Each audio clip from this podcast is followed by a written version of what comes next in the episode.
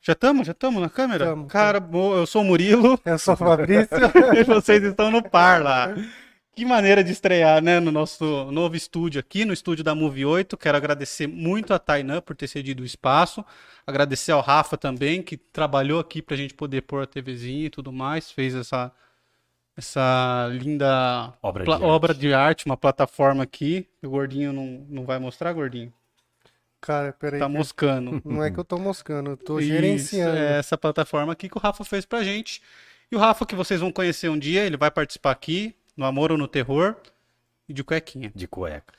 Bom, quero pedir pra vocês é, ajudar a gente através do Apoia-se, que é o apoia.se barra Parla Podcast. Ajude a gente a continuar independente. As doações feitas através do Apoia-se, elas são mensais, então todo mês ele debita do seu cartão lá. Então, por favor, ajudem a gente, isso é importante para a gente continuar fazendo conteúdo aqui. É, o conteúdo que a gente faz, ele tem valor, né? Não é qualquer, qualquer pessoa que faz o que o Wildon faz aqui. Imagina. Nós é qualquer pessoa faz, sim. E aí, se você não puder ajudar mensalmente, mas puder ajudar de uma forma pontual, o melhor caminho é o Pix. É o pix@parlapodcast.com.br. pix@parlapodcast.com.br. Assim, você, você pode doar o valor que você quiser aí, qualquer quantia ajuda muito a gente. Caso vocês não possam ajudar a gente de forma monetária, vocês ajudam muito dando like, se inscrevendo, compartilhando o vídeo, comentando, estando junto com a gente no, no, no chat. E é Mandando isso. perguntas. É, mandando perguntas, podem mandar perguntas. Mandem aí se o áudio tá bom, se, o- se o A imagem vídeo tá, tá, bom. congelada? A imagem tá congelada? Não, tá Tá. rodando. Aí. E tem a EC Pinturas também, né, cara? Que apoia a Sim. gente faz muito tempo já, desde o começo com a gente. Então precisou de pinturas residenciais, comerciais, manutenções residenciais em geral. Entrem lá no site www.ecpinturas.com.br. Tá aqui na descrição www.ecpinturas.com.br. Sigam eles no Instagram. E, bom, lá você escolhe a melhor maneira que- de, de ser atendido para você. Tem telefone, tem e-mail, enfim. Acho que é isso. Vamos começar, Hildon? O que, que a gente vai falar hoje, cara? Bora, boa noite aí pra vocês. Espero que estejam bem ouvindo. É, e só dizer aí, a gente tá subindo, hein? A gente tá subindo. Curte a gente, apoia a gente aí, porque a gente tá subindo. E agradecer muito aqui a Tainan e ao Rafael pelo, pela questão do espaço, pela, por esse novo rumo que a gente está tomando agora com a Move 8 aqui na parceria. Ah, agradecer bastante, bastante, bastante aí pelas meninas que estão aqui no backstage aqui pra gente, né? A Tainan e a Milena estão dando uma força aqui fundamental para que isso tudo aconteça, né? A gente monta aqui as coisas, é uma correria. E, bom, apoiem a gente aí, sigam o nosso canal, se inscrevam, dê like, curtam, façam críticas, mas façam principalmente elogios, tá? Porque de crítica a gente já tá cheio. A gente já é muito autocrítico, né? Tivemos uma semana muito autocrítica, inclusive. E, bom, é isso daí. Po- Podemos começar? Como é que Podemos. tá o som? Tá tudo ok. Eu quero saber o que a gente vai, do que a gente vai falar hoje. A gente entrou em Aristóteles semana passada, né? A gente deu uma geralzona do que é o Aristóteles, do que ele falava, o que ele pensava. E hoje a gente vai especificar o tema, Certo. certo? Hoje a gente vai falar do, da poética na visão do Aristóteles. Sim, sim. Eu vou, hoje eu quero explicar mais ou menos como que funciona, né? Fazendo um resumo aqui antes, eu vou explicar mais ou menos qual é a função e o que que é essa tal poética, o que que tem a ver com essa, com essa arte poética para o Aristóteles, como essa visão se opõe à filosofia do Platão, Lembrando que o Aristóteles foi o melhor aluno, do, o melhor aluno de Platão na escola platônica, né, na academia. Como Ele era o que sentava na primeira carteira lá. isso, era o nerd que anotava tudo, só tirava 10, 10,5, né? Tem umas pessoas que tiram 10,5 assim. E aí o que acontece? Mostrar como essa obra chamada poética se opõe à filosofia platônica de uma forma muito muito refinada, é uma, é uma crítica que ele faz, e também mostrar um pouco aqui de como alguns conceitos da, da poética são fundamentais para a gente entender aqui a estrutura geral, das tragédias gregas. Então também Muito vou legal. falar um pouco de uma tragédia grega, que é a tragédia de Édipo Rei. E aí, né, a, a- a tragédia do Sófocles, que escreveu, mas é sobre o Édipo Rei. E por fim, eu vou tentar falar aqui bem ampassão, um pouquinho mesmo, que é o meu básico de Freud, falar como isso se encaixa na questão do complexo de Freud. Complexo de Édipo, De Édipo, perdão, perdão. isso. Tá bom? Ampassã você gastou, hein? Gastei, a minha, Gastou, as gostei. minhas duas palavras em francês. Foi mal. Eu aprendi essa palavra jogando xadrez, sabia? Ah, en passant. É, tem uma parada de movimento também, né? Tem uma Enfim. técnica lá bem traiçoeira. É, então, mas é falar de passagem mesmo, porque tem muitas coisas que a gente ainda vai chegar para poder falar de um Freud lá do século XIX pro XX, entendeu? Tá, então podemos começar já, né? É, a gente vai começar por onde? A gente vai começar falando do Aristóteles, do- já da, da tragédia. Pra valer mesmo, eu gostaria de começar com um brindezinho, né? Ah, um brinde. Ah, galera, comenta Pô. aí se tá bonito o novo. Pô, tem um monte de luz aqui. Tem um Sei- monte de luz, tô me sentindo estrela. Vocês não sabem como é fácil para um albino ficar com um monte de luz aqui. já, tem, é, já tem um olho para cada lado, cara, com essas luzes aqui. Mas tudo bem, tô zoando, tô tirando onda.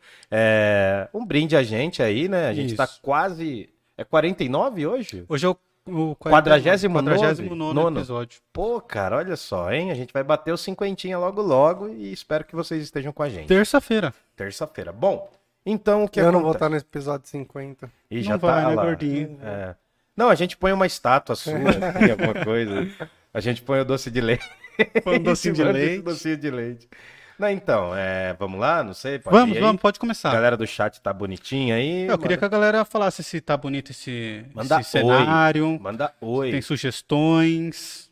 É, manda um salve pra gente aí também, gente. É nóis. Começamos, Hilton. Bom, então.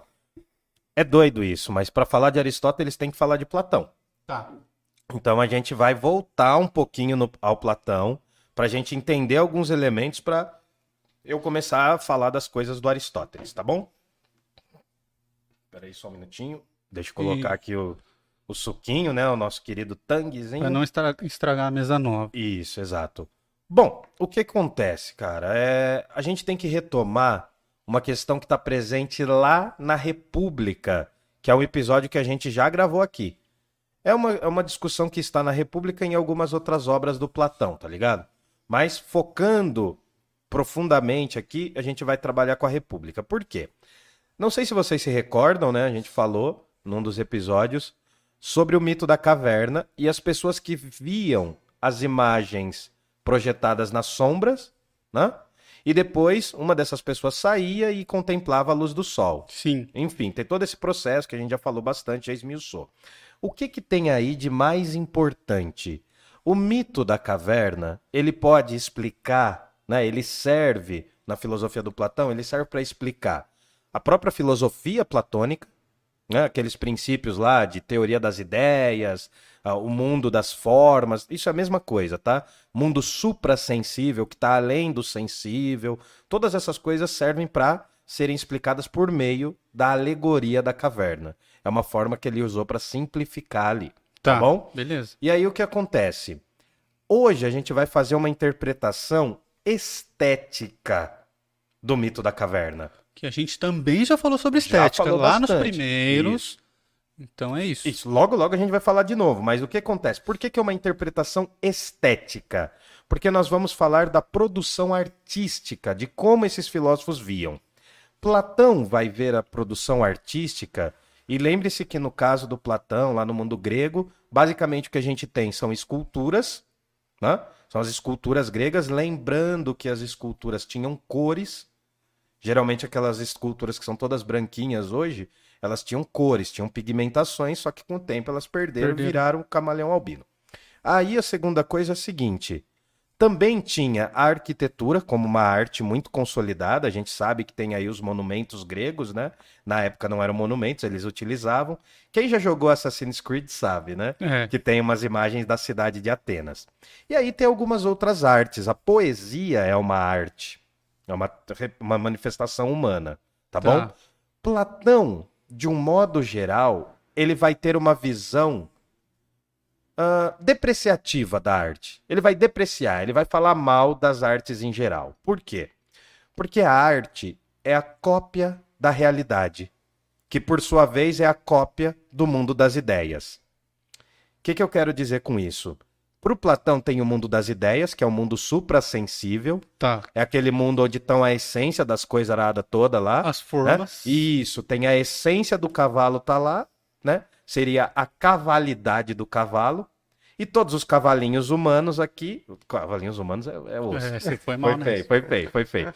Mas todos os cavalinhos no mundo humano aqui É, são uma cópia daquele cavalo ideal, da Tá. essência do cavalo. Então, para o Platão, tudo surge a partir da essência. Aqui, esse mundo é uma cópia imperfeita da realidade, é, do mundo sensível, suprassensível. Né? A gente está numa cópia imperfeita. E o artista, quando ele pinta um cavalo num quadro, ou quando ele faz numa escultura, ele está fazendo uma cópia da cópia. Se Tá. o cavalo que está aqui é uma cópia, se eu desenho um cavalinho, né, eu estou fazendo uma cópia da cópia. E para o Platão, né, ah, ele depreciava, ele falava que o mundo sensível era inferior, esse mundo, essa nossa realidade. Ele falava que alcançar as coisas por meio dos sentidos é a forma mais primitiva. Por quê? Você tem os seus cinco sentidos, né? O tato, o paladar, o olfato, a audição. Faltou um. Ah, o tato, o paladar, o olfato, a audição, E visão. e visão, isso. Você usa os seus cinco sentidos, só que a coisa legal para o Platão é usar a razão. A melhor e única, digamos assim, fonte de conhecimento é a razão. Ela supera qualquer conhecimento possível. Se você utilizar a razão, você não erra tanto. Agora, se você ficar no mundo dos cinco sentidos, você acredita que aquelas sombras na parede são reais, no fundo da caverna. Sim. Então pensemos o seguinte: um discurso na cabeça do Platão, como que funciona? Um discurso de um cara que estudou com os sofistas e tá discursando política lá para enganar os outros cidadãos que estão com ele, para convencer os caras de alguma coisa. Isso é uma cópia da realidade, é uma cópia muito mal feita da verdade. Tá. E a verdade aqui é uma cópia imperfeita da essência da verdade. Você sacou mais ou menos? Eu saquei. A Vamos- galera do chat sacou? Espero Quero que- perguntas aí. É, Quem não espero que ele entendeu esteja pode confuso. mandar. Dá, É. pra, dá pra explicar melhor também, mas assim. Não, não, acho que tá, tá ok, mano. Lembra- A galera pergunta. É, vamos pensar o seguinte: a arte, a manifestação artística para o Platão, vai assumir um caráter de cópia da cópia. Tá. E uma cópia da cópia é mais ou menos como a gente brincava quando era moleque, não sei se vocês lembram, a gente falava assim: ah, aquela pessoa é mais feia que o rascunho do mapa do inferno. Ah, Por quê? Né, não, eu, eu recebi muito esse elogio. Por quê? Ó, o rascunho já é. O mapa do inferno deve ser feio. hum, Né? Digamos aí, vamos brincar que o mapa do inferno já não, não deve ser bacana, não deve ser. Deve ser umas ruas tudo zoada e tal. Agora, o rascunho desse mapa é pior. Pô, e a cópia do rascunho é, o pior do pior. Pô, é que nem aquelas provas que antigamente os professores davam mimeografadas. Vocês não pegaram isso, acho. eu peguei. A cópia mimeografada. Era horrível aquilo ali, né? Ficava assim, só o cheiro de álcool, né? Não, que eu eu acho achava que bem da ficou, hora, mano. né? O cheiro de álcool acho que ficou, não sei se deixou. Deixou um Essa trauma geração, nas né? crianças. deixou, né? É, Essa geração dos anos 80 é como que chama? É... Não, Millennials é agora, da galerinha agora, né? É. A gente é. boi- Como?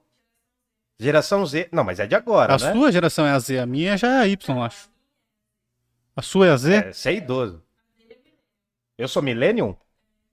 Nossa, sou Millennium. Olha Ah, viu? chique. Sou Millennium da Milena.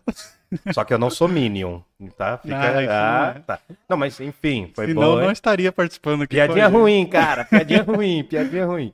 Não, mas aí o que acontece? Né? Ah, eu me perdi. eu me perdi Você agora. tava falando da cópia da cópia do Sim. rascunho do inferno. Então, aí o que acontece? Para o Platão, essa realidade que nós estamos aqui já é meio desprezível. Sim. A cópia dessa realidade é basicamente o que a arte faz. Uhum. Então, para o Platão, não é que ele odiasse os artistas, não é bem isso, mas o artista, num- de uma forma geral, a pessoa que trabalhava manualmente era desprezada no mundo grego. Sim. E o Platão ele mantém esse, esse esquema de preconceito, entendeu? Esse vacilo com os artistas. Tanto que, não sei se vocês se lembram, quem não se lembra vai ver o episódio né, sobre a República, na República não pode ter poetas, porque os poetas usam os discursos mitológicos. E nos discursos mitológicos, o que que acontece? Os deuses são bons? São bons exemplos? Não. Não. Nem sempre. Então, para o Platão, na cidade ideal só pode ter duas coisas. Se o poeta existir ali, ou a poeta, tá bom? Se a poesia existir na cidade ideal, ela tem que ser somente com os mitos bons. Com as mitologias, né, posicionando para edificar o caráter do personagem. Por quê? Porque essa molecada vai ouvir essa mitologia e vai falar: "Nossa, exemplo da hora, vou fazer igual". Se tiver um exemplo ruim, eu vou estar ensinando errado. Então Uhum. Platão é meio cafoninha Ele é nisso aí. chatão mesmo. Ele é né, meio cara? chatão, ele é meio chatão. xarope. Ele é meio rigoroso, porque ele vai falar que essa capacidade de discursar sobre deuses ruins é uma cópia ou um simulacro, uma simulação de realidade, ou perdão, uma simulação da verdade. E ele Hã? já tinha o conceito de que cópia é ruim.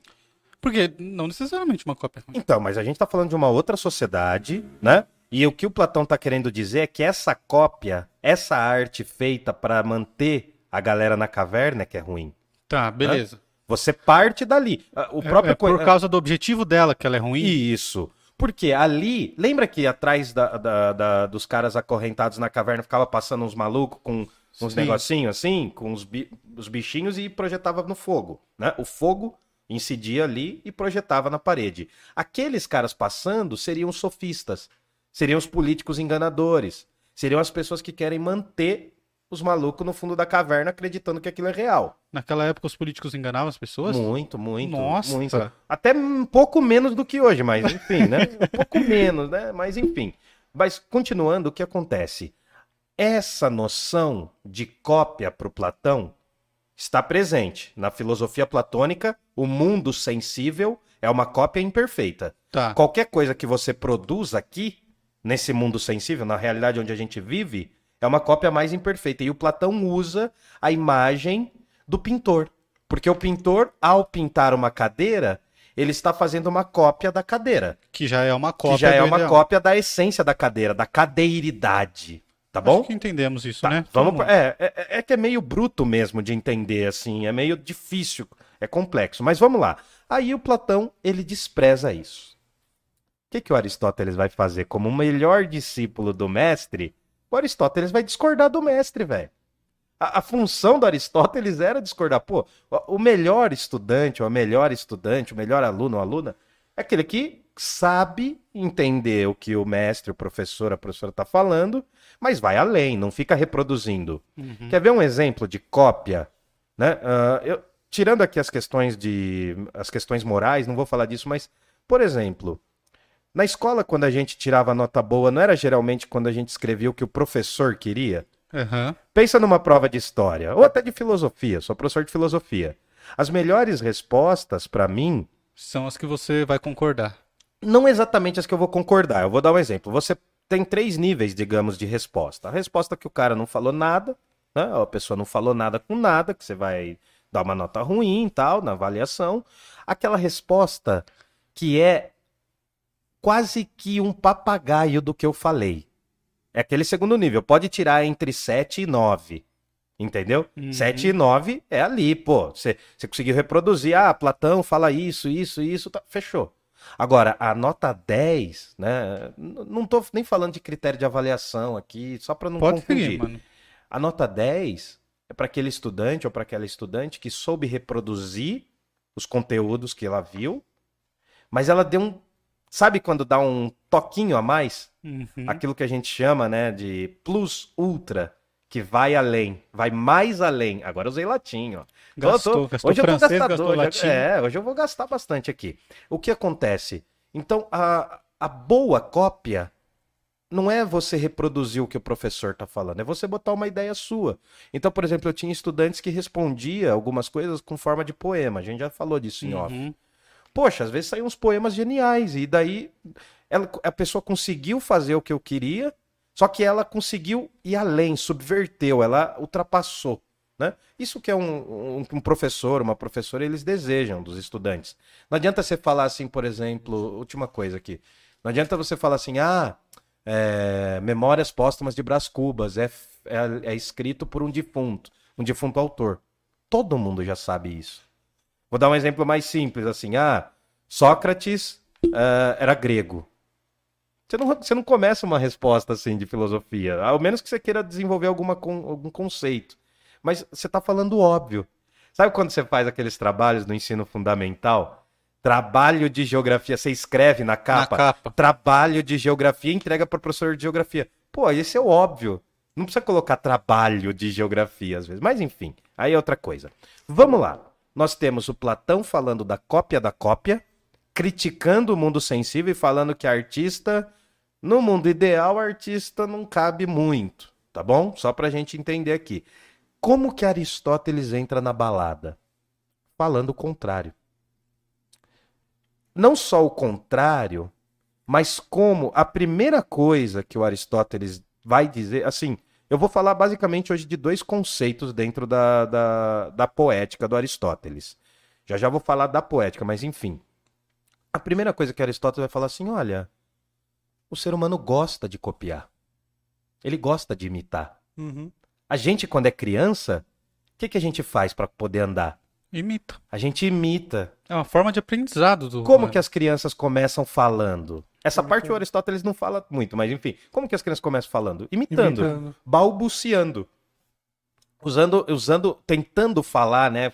A criança grita de forma desarticulada, fala as coisas de forma desarticuladas e vai aprendendo as palavras.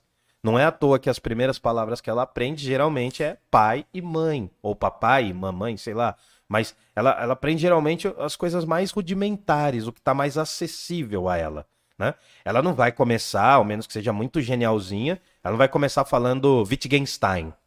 Você não vê uma criança falando isso. Então, a cópia é um elemento fundamental. O primeiro grande conceito que vai estar na poética do Aristóteles se chama mímese. Mímese. Mímese, que é essa capacidade de imitar. Então, ele, ele já vai discordar do Platão, porque o Platão falava que imitar e copiar é ruim. O Aristóteles vai falar: não, peraí. Você está esquecendo uma coisa, Platão. A sua filosofia não está levando em conta uma parada. Que nós, seres humanos, imitamos constantemente as pessoas. A gente parte do mais básico, imitando o que é mais óbvio, né? Por exemplo, quando você aprende a escrever.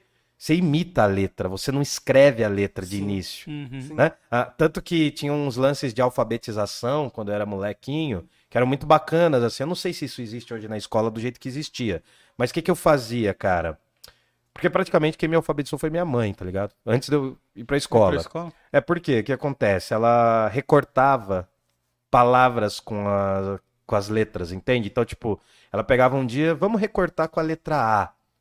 Ela me mostrava a letra A e aí eu ficava recortando revista com aquela letra. Eu ia imitando aquilo ali, entendeu? Uhum. Então tem todo esse lance. Quando você chega na escola, eu não sei se vocês fizeram, tinha umas folhas que davam de sulfite, você tinha que você tinha que pintar as letras de cores diferentes, então aparecia o L. Aí aparecia de letra de forma, letra de mão, cursiva, toda essa parada toda. Aí você tinha que botar lantejola, ficava porco pra caramba, Eu né? não vou lembrar dessa parte. É, né? então, vocês não tiveram uma infância tão pobre como a minha, então? Que a Não. gente não tinha nada pra fazer, cara. Eu davam não tenho aquelas- uma memória tão boa quanto a Ah, sua. não, Só pô, isso. Enfim, tô zoando. E aí o que acontece? O Aristóteles vai falar que o ser humano tem um impulso mimético, Tá. um impulso para imitar. E as artes são boas para isso. Então Aristóteles já tá começando a bater no Platão. Falou, ó, o Platão lá falou de mundo das ideias, por quê? Porque o Platão é um idealista inatista. Ele acredita que, a- ó, o Platão acredita que a alma é imortal, que a alma sai do corpo e ela transmigra, ela volta para outros corpos, e quando ela sai do corpo, você tem contato lá com o mundo suprassensível e você nada no rio do esquecimento para voltar aqui. Por isso que você não lembra de quase tudo que você viveu na sua outra vida. Isso se chama transmigração da alma. Aí o que acontece? Para variar, para aumentar a complexidade, para o Platão é como se a gente já nascesse com conhecimentos impressos em nós. Entende? Hum. É como se a gente já nascesse com alguns conhecimentos, já, já vinha, já vem do, de fábrica, entendeu? Porque você teve uma vida anterior, então alguns conhecimentos estão ali, basta serem despertados. Beleza. O Aristóteles chega e fala assim, ó, primeira coisa, a alma é mortal.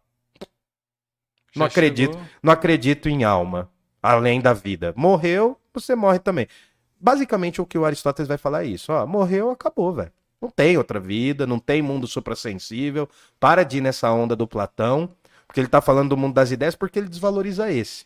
E primeiro, se aquele mundo é perfeito, não muda, é tudo certinho, tudo dá certo lá no mundo das ideias. Por que existe esse? Por que, que tem que existir esse? É, é o argumento dele. Ele fala assim: por que, que tem que existir outro mundo? Se aquele mundo é perfeito e existe a gente, então pra quê?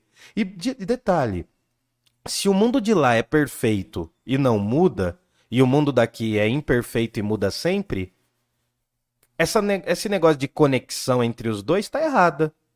Por quê? Se o mundo daqui se conectasse de lá com de lá, Ia E- ser perfeito. não, ia ser perfeito e ia ter uma característica de, desse mundo imperfeito no mundo perfeito. Então ia sujar o mundo perfeito. Verdade. Olha que brisa.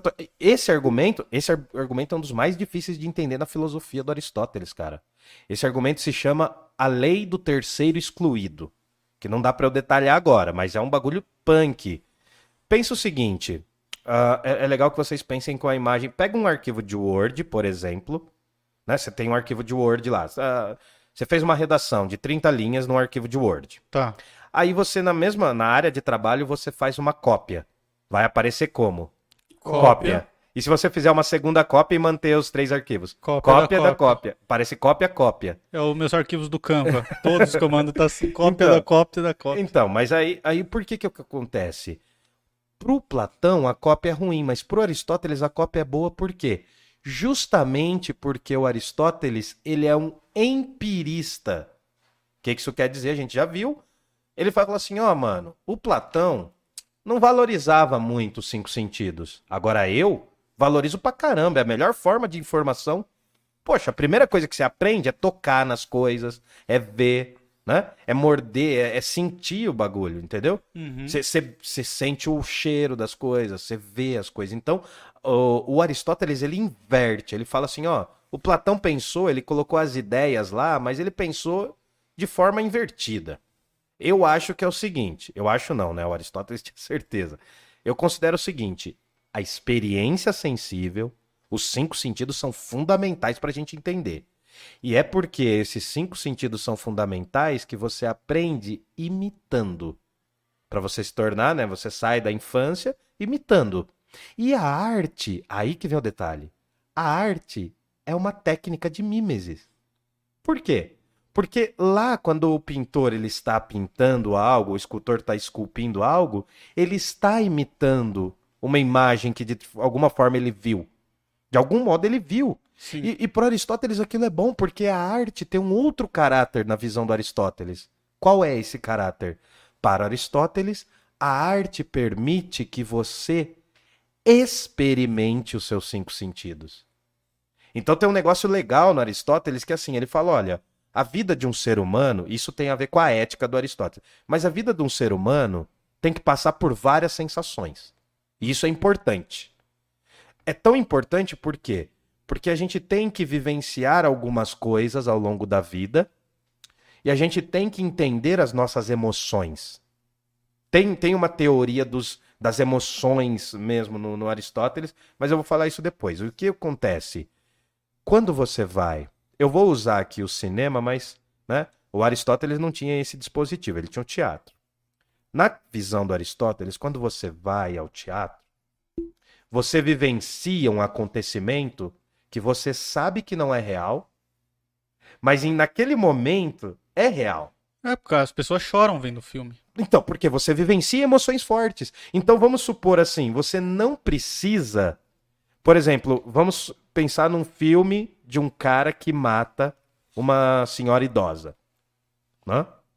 Você não precisa matar uma senhora idosa. Você tem o acesso da arte. Ao você ver um filme trágico em que mostra a morte de alguém, um assassinato de alguém, você está vendo aquele acontecimento. Aquele acontecimento é uma cópia, porque não é realidade, né? Ao menos que seja um filme real, assim, gravado. Mas para Aristóteles não tinha isso, enfim. Você está vendo aquilo, você está sentindo aquele sentimento e você, meio que involuntariamente, você fala assim, putz, mano, é uma sensação forte. Só que não é comigo. Eu posso vivenciar ela. Poxa, gente, olha o que as novelas fazem com o público. As pessoas se emocionam com novelas. Com milhares de novelas. Todo. Sim, sente raiva do vilão. Sim. A ponto de vilão de novela apanhar na rua, né, Então, cara? aí, aí. e Fala, fala, fala, fala. Não, eu fala. ia falar o que o Murilo falou, de a ponto de a pessoa ser odiada na rua. Mas Tem isso- relatos de uns atores que chegaram a Sim, apanhar. muitas, muitas atrizes apanhavam porque as pessoas não sabiam distinguir a realidade da ficção. Aí é um outro detalhe, o Aristóteles, o Aristóteles não ia se preocupar muito com isso. Ele fala, mano, É, mas tá- justificamos aqui que a, a ficção, ela gera sentimentos reais. claro, Pega mano. água pra mim. Claro, eu vou, eu vou, eu vou explicar isso melhor. Por quê? Ah, o Aristóteles, ele está diante de uma arte, ele está vendo uma arte que na época dele já não existia tão bem, que é o teatro grego. Até onde nós sabemos, né? ah, o teatro foi inventado na Grécia, foram os gregos que inventaram. E aí vamos falar um pouquinho, eu vou falar bem resumidamente porque não é minha área, mas como que surge o teatro? O teatro grego tem várias interpretações, eu vou usar uma. Basicamente, o teatro grego ele surge dos rituais religiosos. Os ritu... Nos rituais religiosos, as pessoas faziam cerimoniais aos deuses, inclusive oferendas de alimento. Hum. Né? As pessoas têm muito preconceito hoje com as eh, religiões de matrizes africanas, que fazem as suas oferendas, tal, enfim, nas encruzilhadas. Os gregos faziam isso. Há relatos de que o bolo de aniversário surgiu de um- uma oferenda que era feita a uma deusa no mundo grego. Eles faziam uma espécie de um bolo meio arredondadinho, assim. Enfim, é- são teorias, conspirações também, mas enfim. Ah, o teatro ele surge da ritualística grega porque na Grécia Antiga, velho, não tinha uma doutrina fechada da religião. Não era uma coisa assim, olha, é, vamos supor, o cristianismo católico é como? Ó, Jesus foi uma criança simplesinha, tal, nasceu da Virgem Maria, já é um milagre, tal, fez alguns milagres na vida, pá, pá, é, é o filho da Trindade, tal, morre e ressuscita. Qualquer teoria que você propor pra Jesus que fuja dessa, os caras vão falar, mano, não é cristianismo. Os gregos não, cara. Os gregos era mais do rolê, entendeu? Os gregos era mais assim, Eles mano, abraçavam tudo. eles né? abraçavam tudo, então falava assim: olha, é, Zeus fez tal coisa lá, até um relato de que Zeus teria feito tal coisa. Os caras falam: que da hora, mano, é isso mesmo, traz pra festa. Uhum. Aí vem um outro, 100 anos depois, fala: não, então, e Zeus fez aquilo, mas depois de ter feito outra coisa. Aí os caras falam: pô, da hora, junta nas nossas teorias aqui, junta na nossa parada. Por quê? A mitologia grega, ela era, até onde a gente sabe, uma crença, um sistema de crença não sistemático. Era um modelo de acreditar nas divindades, mas que não eram umas regras fechadas. E também não tinha uma instituição. Não existia assim a religião grega, a mitologia grega. Os povos gregos discordavam em relação às mitologias, porque tinham muitos relatos que entravam e não entravam, enfim, né? É um pouco diferente do judaísmo e do cristianismo, Uhum. que é uma coisa mais Mais sistemática, fechada né? e... Pô, se você chegar dentro de uma igreja católica ou de uma igreja protestante, você fala assim, ó, Jesus não morreu no terceiro e não, não ressuscitou, não aconteceu nada. Os caras vão falar, você é herege, velho. Você é herege, você tá fazendo uma interpretação que não cabe. Por quê? Porque tem um sistema. São dois mil anos de uma religião que criou um sistema. Tem várias, mas criou um sistema. Uhum. Todo mundo fala, qualquer religião fala que Jesus é o filho da Virgem Maria. Sim. Podem não destacar o papel da Virgem Maria. Os evangélicos e os protestantes não destacam. Eles falam, não, não, não destacam, mas eles falam que teve uma mulher. Entendeu? Os, os mais sérios, né? Porque tem também algumas religiões que não são muito sérias. Enfim, e aí o que acontece? Algumas denominações. E aí o que acontece? O Aristóteles, ele vai falar que é da capacidade humana copiar. O teatro, na época do Aristóteles, já estava meio falidinho. Ele está no século IV de- antes de Cristo. O teatro, o auge do teatro grego, é no século V para o IV. Uhum. Naquela virada que eu falei para vocês, que também foi o século do Periclão, o século de ouro. Do? É, então. Ressalta? É, isso, isso. Péricles era um político do mundo grego, não esse que canta aqui hoje em dia. Péricles era um político do mundo grego que modernizou e trouxe a ideia de democracia, basicamente. Uhum. Então, a asce- ó, presta atenção, a, a ascensão, o surgimento da democracia está muito relacionado ao surgimento do teatro e ao surgimento da filosofia. Todas essas áreas são áreas das palavras. São área dos argumentos, de você saber falar. Então, a filosofia é uma obra da cidade grega, porque na cidade grega você tem que saber argumentar. Se você não for filósofo, você pode ser tragediógrafo. Se você não for tragediógrafo, você pode ser político. Então, todas essas áreas são áreas do argumento. É por isso que os gregos são top. Porque eles deram esse espaço para o argumento. Então, o que acontece? Quando o teatro começa a dar as suas primeiras caminhadas, é porque eu tô saindo de um ambiente de rituais religiosos, em que tinha sacrifícios, né? Tinham sacrifícios, eles sacrificavam bois aos deuses. Eles faziam uma espécie de churrasquinho lá, grego.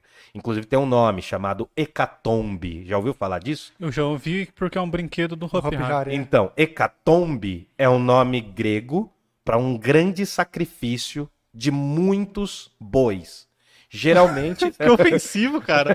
E no Hecatombe, é, e no hecatombe. É, não era um churrasco.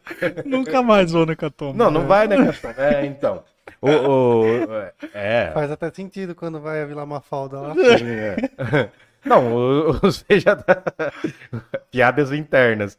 Não, os vegetarianos e veganos vão entender aí e tal, vão se comprazer, porque os gregos eram um povo do sangue também, inclusive o sangue de animais. Porque assim, né, em muitas culturas, começou, né, um dos inícios de algumas culturas era o sacrifício humano. Aí depois passa para alguns sacrifícios animais, né, que também é o humano, o ser humano também é um animal, mas enfim. Aí depois passa a sacrificar e usar só os ossos. né? Isso, e depois se torna mais simbólico, né? Por exemplo, você pensar o cristianismo, toda a Eucaristia numa igreja católica é um sacrifício. Cara, isso é, né? Todo Verdade. mundo come, todo mundo faz um canibalismo. É uma forma de canibalismo o cristianismo. Né? Bebe o sangue de É- Cristo. É, um cristi... é um canibalismo simbólico, mas chega num católico e fala assim: olha, o que você está comendo não é o corpo. O cara vai falar: não, eu tenho fé que é o corpo de Cristo. Mesmo sendo simbólico, é o corpo e o sangue.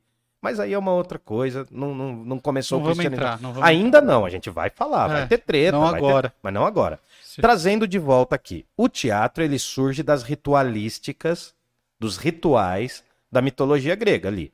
Os Beleza. povos faziam.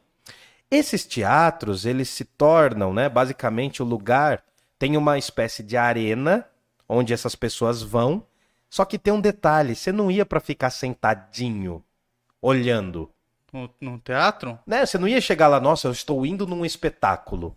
Não, geralmente a população era parte do espetáculo.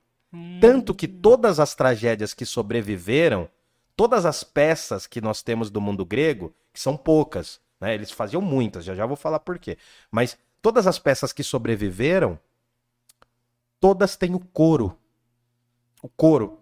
Tem uma hora, você tá no teatro tal, tem lá um personagemzinho falando com outro, e daí tem o coro, que entoa um canto.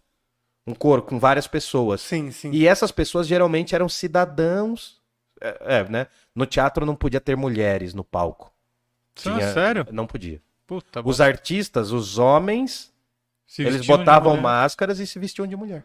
Nossa. É totalmente diferente, né? Era proibido, né? Não, não, não tinha, mas enfim. Ah, no teatro grego, o coro era basicamente uma espécie de público, mas entre muitas aspas, tá? Eu tinha as pessoas daquela cidade, daquela região, elas iam ao espetáculo, tinha um período que abria. Tinha um período, era tipo um ciclo de teatros, daí o que acontece? O que, que é legal? O cara que escrevia tragédia ou escrevia comédia, ele disputava. Tinha todo um lance de disputa desses, dessas peças. Por quê? No século V surge a democracia. O Estado ateniense, principalmente, vai bancar esses festivais. Vai meio que injetar uma grana ali. Investimento na Artística. cultura. Mais ou menos, é, investe no cultural, como diz o choque de cultura. É mais ou menos o que você pode fazer com a gente aqui, com o Pix Exatamente. e com o Apoia-se. E aí o que acontece? A galera investia no bagulho. E daí começou a rodar a máquina. Só pra lembrar quem tá assistindo de dar like aí e se inscrever no Isso canal. aí. Isso, curta, Custa espalhe. nada e é rapidinho. E daí o que ocorre? Quando eles faziam isso, começou a surgir um monte de escritores de tragédia, os poetas, né? Que escreviam essas tragédias. Não tem relatos de terem sobrevivido tragédias de mulheres que escreveram. Até onde eu sei, posso estar falando uma bobagem, mas até onde eu sei não tem. Pode ser que alguma coisa, algum fragmento tenha sobrevivido, mas até onde me cabe aqui eu não, não me lembro agora. Mas o que acontece? Esses poetas escreviam essas tragédias, tinham as disputas. E ó, pra quem acha que a trilogia do Star Wars começou a coisa, mentira. As tragédias podiam ser trilogias, velho. Acredita nisso? Ah, que Eles podiam fazer sequência. Então você, por exemplo, vai, ó, ah, o, o Murilo é um cidadão muito rico da cidade de Atenas, ele vai bancar o festival dessa vez, e ele tá pedindo que se inscrevam três tragediógrafos, escritores de tragédia. Só podia ter três. A disputa só podia ter três pessoas disputando Tá. em cada festival. Aí ia lá o Fabrício, ia lá, sei lá, um outro fulano e ia eu inscrever, né, as minhas três tragédias. As minhas três tragédias podiam ser três histórias separadas ou podia ser uma espécie de sequência, tipo. Matrix 1, 2, 3, Poderoso Chefão 1, 2, 3. Então é do mundo grego essa invenção da trilogia, tá bom? Então assim, vamos lá. Voltando, continuando a questão do teatro, né? Geralmente tinham poucos artistas no palco, tinham que ser todos homens e eles representavam sempre mascarados. E essa máscara é importante porque aí a gente entra no grande Deus que representa as tragédias, que é o Deus Dioniso, ou Dionísio, Um o Deus Deus muito do legal. vinho, Deus da embriaguez. Eu vou tentar mostrar, posso tentar botar na câmera aqui? Pode. Pode. Vamos ver se fica bom aqui. Que a gente tá super iluminado aqui, ó. Tá. Dionísio. Essa pintura. Nossa. É. Essa pintura. O que, que foi? Não, eu Não. achei super sexy. Ah, então, mas é pra ser sexy mesmo, ó. Essa pintura aqui é uma pintura do Caravaggio. Rosto de criança e corpo de. Pegou, pegou. Você pegou a informação. Exato. Segura essa informação. Segura Essa pintura é do Caravaggio. É um pintor que inaugura um movimento chamado aí. Deixa eu Barroco. tentar aproximar um Tá, pouquinho mais. vai lá, vai lá. Vai falando. É um pintor que traz o elemento do claro e escuro, né? Da sombra e da claridade. Ele trabalha muito com esse campo. E aqui nós temos a figura de Baco, né? Não é o Baco Exu do blues, mas o Baco é a forma romana do deus Dionísio, o deus do vinho, da embriaguez, da loucura, do teatro, tá bom? E eu não sei, eu já falei isso em outros, mas eu- o, Dionísio tem a ver com o signo de peixes, mas eu não sei exatamente o porquê. Calma, então só, só, Você só vai me contar o porquê? em off. Beleza. É, o que que acontece? Esse Dionísio, você viu que esse Baco, ele tem um rosto feminino? Sim. Por isso que ele ficou impressionadinho, porque ele tem um rosto feminino. É, cara. E tá um rostinho avermelhado, porque ele já tá bêbado. E ele tá com uma natureza morta, ele tá meio Carmen Miranda, né? É, tá ele um tá meio. exagerado. então, mas ele tá meio assim, você não consegue definir o quê? O gênero. Ele tem um corpo muito masculino, né? Muito voltado a uma questão masculina. Eu Vou botar de novo rapidinho. Ele tem um corpo muito masculino. Sim. Aqui embaixo você vai perceber que tem natureza morta. Esse quadro não é um quadro de natureza morta, mas tem aqui algumas representações de frutas e taças É. e blá blá blá. E ali ele tá meio Carmen Miranda, né? Sim. Ele. O rosto parece de mulher. Então, ele representa, de certa forma, também uma divindade andrógena. como se tivesse os tá. dois sexos. Os braços são muito torneados. É um jovem garoto que já tá bêbado e tá te convidando pra beber. Ele tá te oferecendo a taça. Por isso que ele já tá altinho aqui, ele já tá no fluxo e tá te chamando pro fluxo também. Aí se você vai aceitar é Tá questão sua. testando já. Isso, ele já cestou. E aí, esse rosto feminino tem uma outra explicação, mas enfim. Só pra gente entender, Dionísio, no mundo grego, era sempre representado através de uma máscara. E essa máscara. essa máscara era usada no teatro porque era a persona, o personagem. A imagem. Por quê? O artista, ele não está ali como indivíduo, como uma pessoa. Se eu sou um ator, beleza, eu tô emprestando meu corpo para atuar, mas não sou eu ali. A grande sacada da arte é isso. É uma persona. É uma imagem. Eu projeto o meu personagem em mim. Mas o personagem é diferente de mim. É brisa. É doido. Por Sim. quê? O ator, a atriz, é isso. É, não achei tão brisa, pra falar a verdade. Não, não é tão brisa porque persona em latim, né? eh, significa máscara, a máscara do teatro. E aí eu já vou deixar uma outra dica pra vocês, pra vocês curtirem aí. É um dos diretores de cinema que eu mais gosto. Qual é? Ingmar Bergman. É. Logo, logo vou recomendar um filme pra vocês Você assistirem. Não, já ouvi falar desse nome, assim. O, o Bergman, é um Bergman. diretor sueco Deve ser do Bruno. que fez muitos filmes. É, ele deve gostar. Ele manjava de cinema, então. Ele fez muitos filmes sobre o mundo Manjava não, feminino. ele manja, ele não morreu, não. Ah, não, mas é que ele não está mais entre nós, né? É que ele não... ele tem o preconceito que o cara vira soldado, ele se intere- Não, desinteressa por não, qualquer tipo de não. arte. Um beijo pra você, Bruno. Para com isso. Ele foi forçado. Vamos ver um Ele pouquinho o chat aqui? Ah, lê aí, lê aí, lê aí, antes de eu falar. Vai. Ah, Vamos ler você, vai hoje. Vai, vai, vai, vai. a vai. câmera aqui, porque... Boa. Uou. Bom, uh, manda, Matheus Menestrel mandou um salve família. É Maria nóis. do Carmo mandou aplausos. A Sônia Campos mandou um oi pra gente. Oi. Oi, Sônia. Clau Mazola mandou oi. Oi, Clau. Fiel a Clau, né, Não, cara? você tá vê, em a- todas. A, Clau, ela tá mais no Parla Podcast que a gente, velho. É, ela É. tá mesmo. É, Maria do Carmo, Oi, Maria. imagem congelada. Aí depois ela mandou que agora tá tudo em ordem. Acho que Uh. arrumamos então. Gracias. É, tá tudo ótimo, todo mundo chique, a Sônia mandou. Olha que bonito. Ui. Achei muito legal o espaço, a Clau falou. Lied, Liege, Liege. Liege Esteves mandou um boa noite pra gente, cara. Boa Boa, noite. noite. A Gladys Chazer Youssef. Ah, ela retirou a mensagem. Depois ela mandou. Gostei do tonel acobreado, que tá lá no fundo. Ah. Muito bonito. Exato, é verdade, muito bonito. Ele está cheio de vinho dionisíaco. Quem dera. A Nete Rosa Copelli mandou boa noite. Usei Oi. muito mimeógrafo. Ah, sim, Ah. ela foi professora aí, ó. Ô, legal, obrigado pela galera que tá aí. Mais alguém aí? Que A? Tainá mandou, tô aqui vendo ao vivo e ao vivo. Ah. a Tainá Ó, tá aqui. a-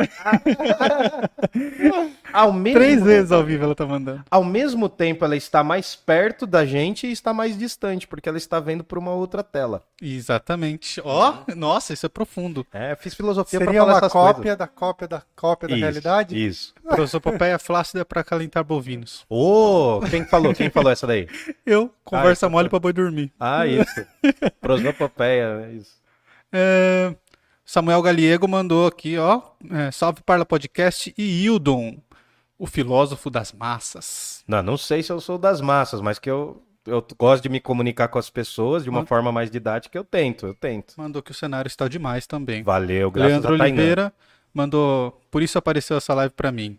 Ô, Não entendi. Porque, Porque o Wildon tá nela. Ah, tá, Ah, ó. Agora eu entendi. É só continuar, né? é, É, ele mandou em trilogia aqui o comentário dele, ó. Porque o Wildon tá nela, God. Melhor professor do ensino médio ever. obrigado, cara. Pô, valeu mesmo, nossa, obrigado. O Samuel falou que o Dionísio é fanboy do George. Não, foi o Boy George. Ah, é tô- aquele músico. o Boy George. Que mongo que eu sou, É. velho.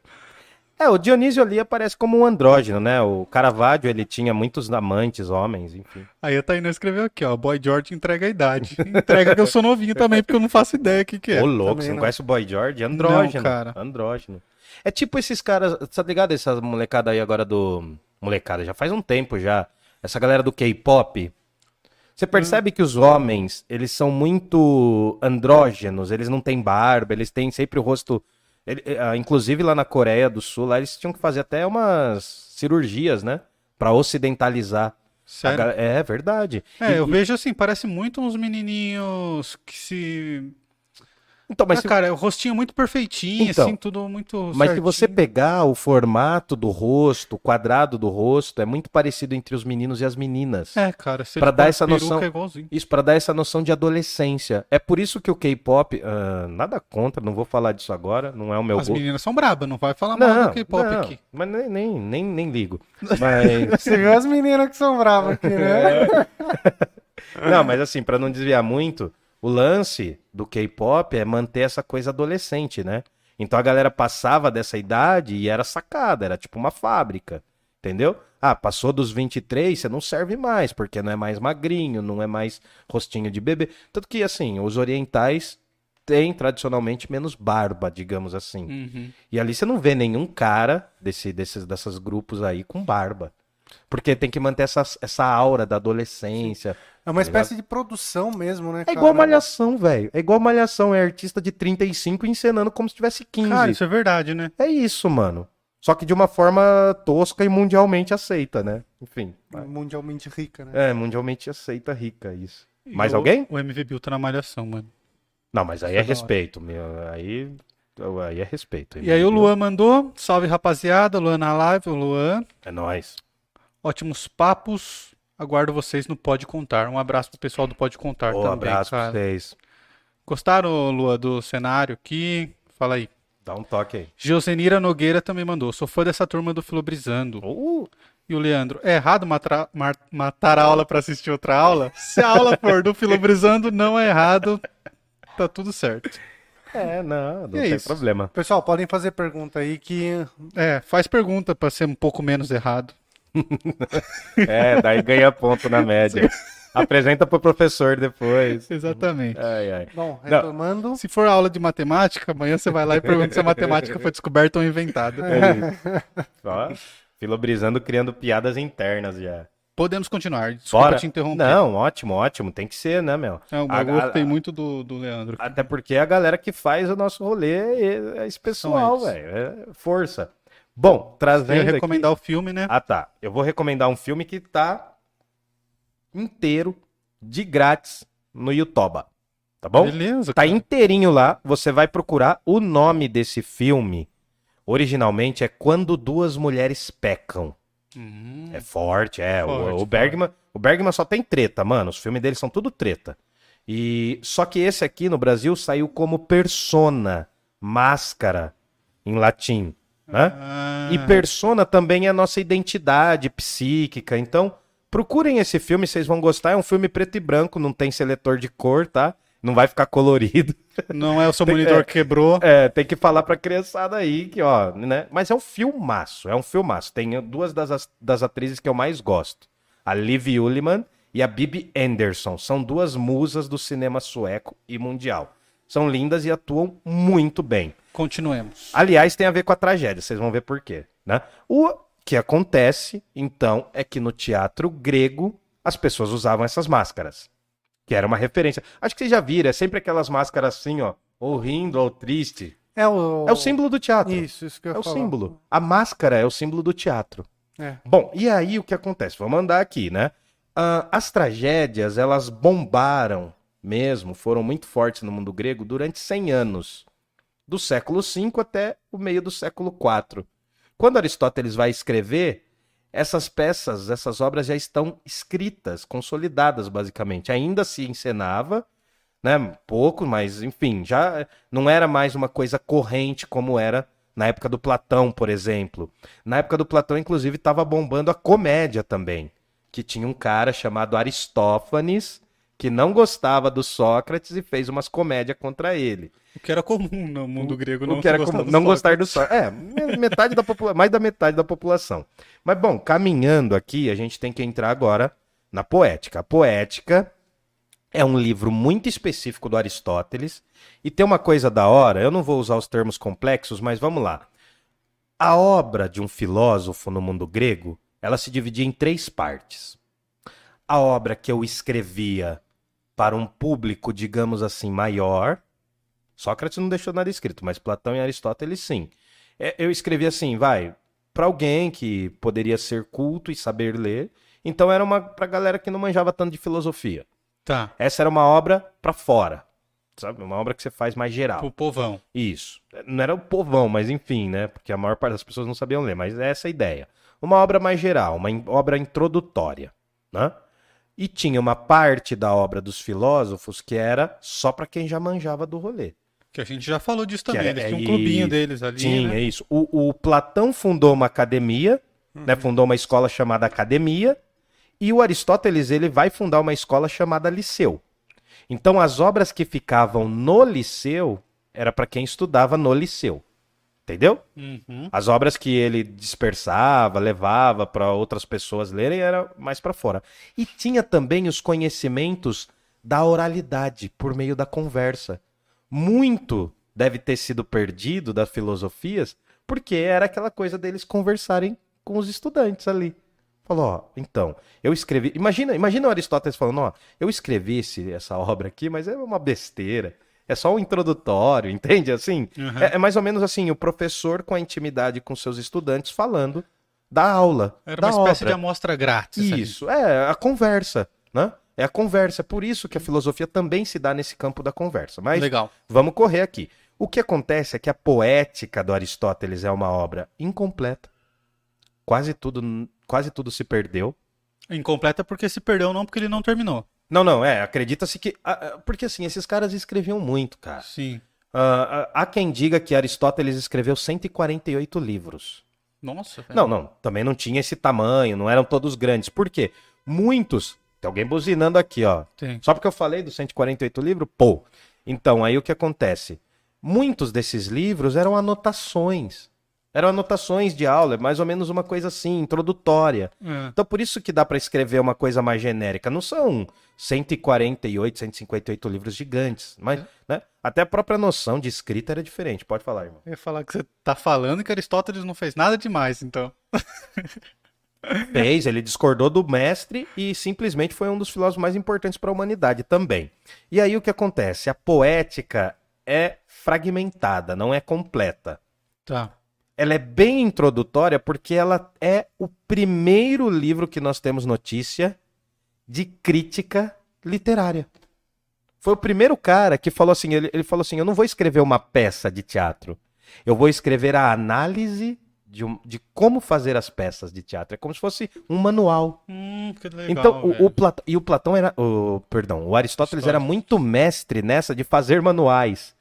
Então ele fez a poética, ele tem uma obra chamada eh, Retórica, que ele ensina a arte de como argumentar, ele tem uma obra chamada Lógica, tem uma obra chamada Política, porque são obras introdutórias que explicam o que é. Então a análise que ele vai fazer ali é, olha, como que é uma peça? Que- quais são os elementos fundamentais para ter numa peça? Começo, meio e fim. Ele fala coisas que parecem óbvias, mas que não tinha na época. Introdução, Então, desenvolvimento. Isso, introdução, desenvolvimento. É mais ou menos aquilo assim, como fazer um trabalho acadêmico. Não tem um monte de manual que fala isso? Como escrever o seu TCC, né? Para quem fez faculdade sabe que é esse inferno. Esses textos mais introdutórios, eles serviam para muitas coisas. Ele foi o primeiro ABNT da, do rolê? Cara, boa referência. É mais ou menos isso. Ele falou assim, ó, você quer escrever uma peça perfeita? Tem que ter esses elementos. E aí ele vai analisar, ele vai analisar a poesia, ele, Ele vai criou o padrão, então. ele criou, cara, pra você ter uma ideia, o Aristóteles pode ser válido pra hoje, pra quem faz filme hoje. Quem faz filme, roteiro de filme, é só ler a poética do Aristóteles, porque ali tem as coisas básicas, tem Não é só ler, né? Não, não, não é só ler, mas não, mas também Mas tem você vai que ter ter uma noção. Não, mas eu não sei se você já viu aquele do professor Clóvis de Barros Filho. Tem que ter o brio. Tem que ter o brio, mano. Não é assim. Você, você, beleza. Você lê Aristóteles é difícil, é árido. Mas é o desafio da coisa, se você quer Tem- escrever. Deixa eu Entendeu? fazer a pergunta aqui. Faça. Tá aqui. Cara, eu não sei porque tá dando um pauzinho aqui. Quer velho. que eu leia? Não. A Geo- Geozenira per- Sim. perguntou como que o Aristóteles via os sofistas. Ah, é uma boa pergunta, é uma boa pergunta. É, porque parece uma terceira via aí. Uhum. Não, o Aristóteles é da turma dos socráticos, então ele vai ver os sofistas de forma depreciativa, Hum. de forma ruim. Os sofistas, eles incomodam ali, só que o movimento dos sofistas já estava se enfraquecendo. Por quê? Na época do Aristóteles, a política grega, ateniense, perdão, ela estava mais fraca. Já não era a política que foi na juventude do Sócrates e na juventude do, do Platão. A política naquele momento estava enfraquecida. Cuidado aí, não bate aí. E aí o que ocorre, né? Quando eu falo da tragédia, é uma área muito específica que vai ser a área principal sobre a qual o Aristóteles vai se debruçar. Que é que eu, que eu dei uma olhada, ele divide o livro, né, em capítulos. Sim, sim, são E capítulos. aí ele parece, é, acredita-se que a que essa a- parte, que a parte da, da, da- Sim. não, que a parte da, Da tragédia? tragédia foi a parte que ele mais deu importância, né? Sim. E a da comédia muito se perdeu, mas ainda se entende que ela não, não era tão grande quanto a tragédia. Boa, boa. Olha o menino. Mas então, por que que acontece gastou, isso? Gastou. Gastei É. tudo que eu tinha também. Então, acredita-se. Não, mas tá bom. Acredita-se, acredita-se que o Aristóteles escreveu um livro chamado Comédia, só que esse livro se perdeu. E olha que brisa louca.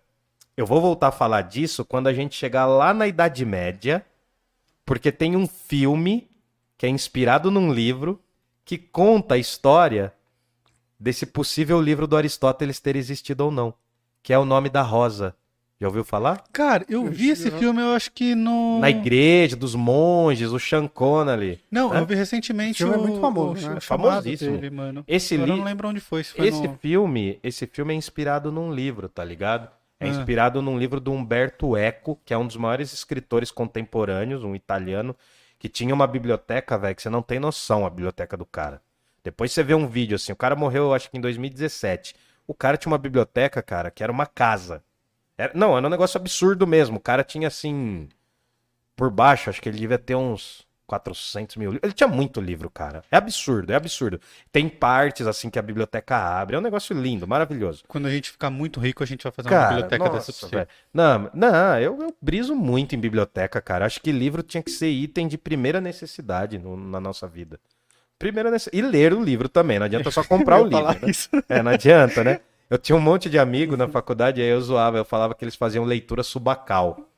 Que pegava os livros na biblioteca, fazia assim, ó. Cinco, seis livros na biblioteca, os caras saindo assim, ó. Só que não lia porra nenhuma, entendeu? Tem que ler os livros também. Eu, eu compro livro pra caramba, hoje menos, mas tem que ler. Enfim, aí, voltando.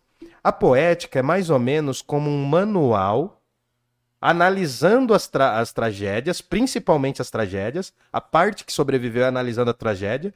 Vai ter alguns outros gêneros, né? Por exemplo, a poesia do Homero, daquele cara lá do século XII a.C., é a epopeia. É uma outra pegada. Ele não vai analisar. A poesia de fulano de tal é uma outra pegada. Ele não vai analisar. O, o Aristóteles era tão desgraçado que ele criou os critérios para dividir essas obras também. Hum, E ao criar esses critérios, ele estava analisando essas obras. O cara era fera, velho. O cara era fera. Aí a tragédia é o ponto principal para ele. Por quê? Porque a tragédia é o que concentra tudo no drama, na ação. A palavra drama vem do grego, que significa ação, movimento. Sabe quando tem não cenário, né? Aqui, ó, por exemplo, é um cenário. A gente tá num cenário. sim. Mas a gente aqui conversando, ó, brincando aqui, a gente está fazendo uma cena. né? A gente está se movimentando aqui. E o teatro é basicamente isso. É o quê? Cenário. A gente está num cenário aqui, tá lindo, tem as estruturas aqui maravilhosas. E tem a gente para tornar mais feio o ambiente. né? A gente serve para isso aqui. Com exceção E do aí- gordinho aqui. É, que é o nosso galã, né? O nosso galã fofo. E aí o que acontece? É o nosso boi bonito, né? Você chama ele de boi.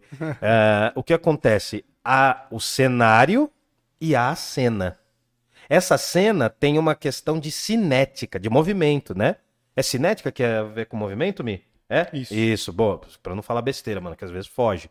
Então, assim, o teatro é a ação por excelência. Até equipe de, De de apoio, cheque, é. de checar fatos tem aqui Sim, no Parla. sim, é. A gente é, faz um loop aqui, a gente checa tudo, não entra fake news aqui, não. E aí o que acontece? A cena é a movimentação, é a mímese por excelência. O ator, quando está atuando, ele está fazendo o quê? A mímese. Ele está imitando. Essa palavra vem de imitar mesmo, tem o sentido de imitar. Sabe o que eu tava pensando aqui, cara? Hum. Que se a palavra meme veio disso. Mano, Eu tava tentando Cara- pensar num paralelo aqui, mas eu não sei se eu vou Então, conseguir chegar numa Não, conclusão. não, não, não, não. Não tem a ver com isso, mano. Mas a origem da palavra meme é um negócio muito louco. Tem que dar uma pesquisada. Eu já vi e tem, tinha umas palavras anteriores a meme, mas não tem a ver com Não isso. tem. Ah, então passa. Diretamente não, mas enfim. Não, mas depois eu vou pesquisar o nome, cara, e é um negócio, um troço muito louco, assim, como surgiu, tem a ver até com genética, é um bagulho muito doido. mas não, não cabe aqui. A mímese vem da capacidade do ser humano de imitar.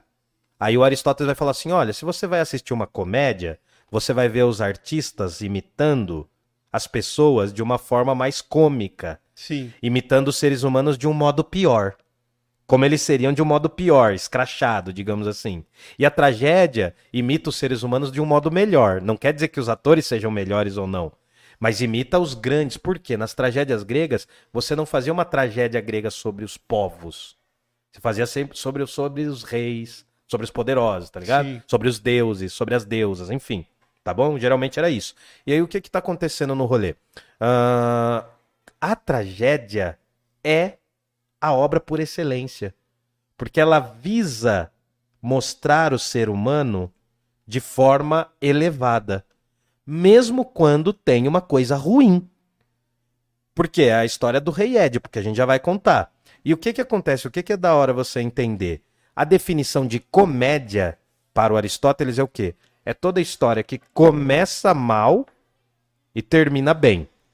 A definição. Pode falar. Não, A, a- definição de tragédia é toda história que começa bem e termina mal. Tem umas pessoas falando ali, não sei. Acho que não tá pegando. impressão minha, não sei, é- não sei vozes do além aqui ou do aquém. Enfim, aí o que acontece? A tragédia vai ser o gênero por excelência, e aí o Aristóteles vai começar a falar: olha, mano, por que, que a tragédia é top?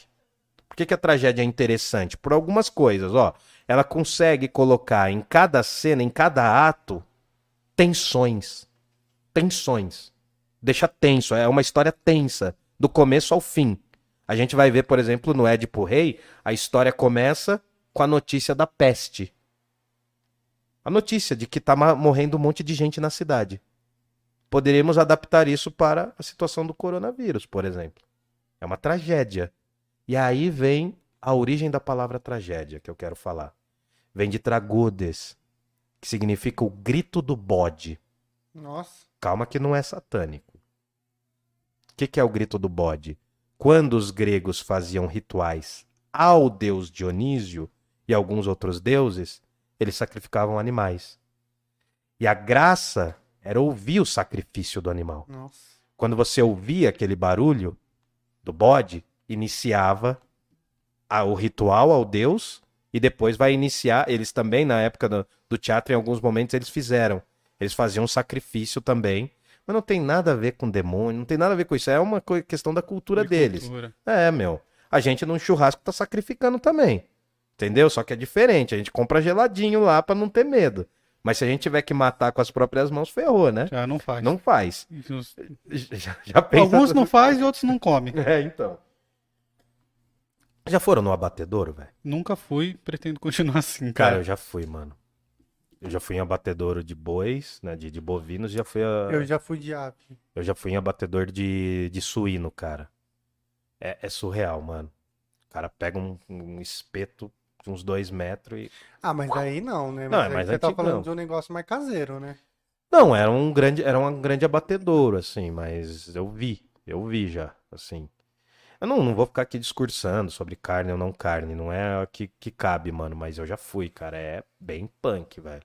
Só que também tem um detalhe, mano, pra quem gosta de carne, a carne do animal morto recentemente é bem melhor do que a carne que se compra nos, nos supermercados.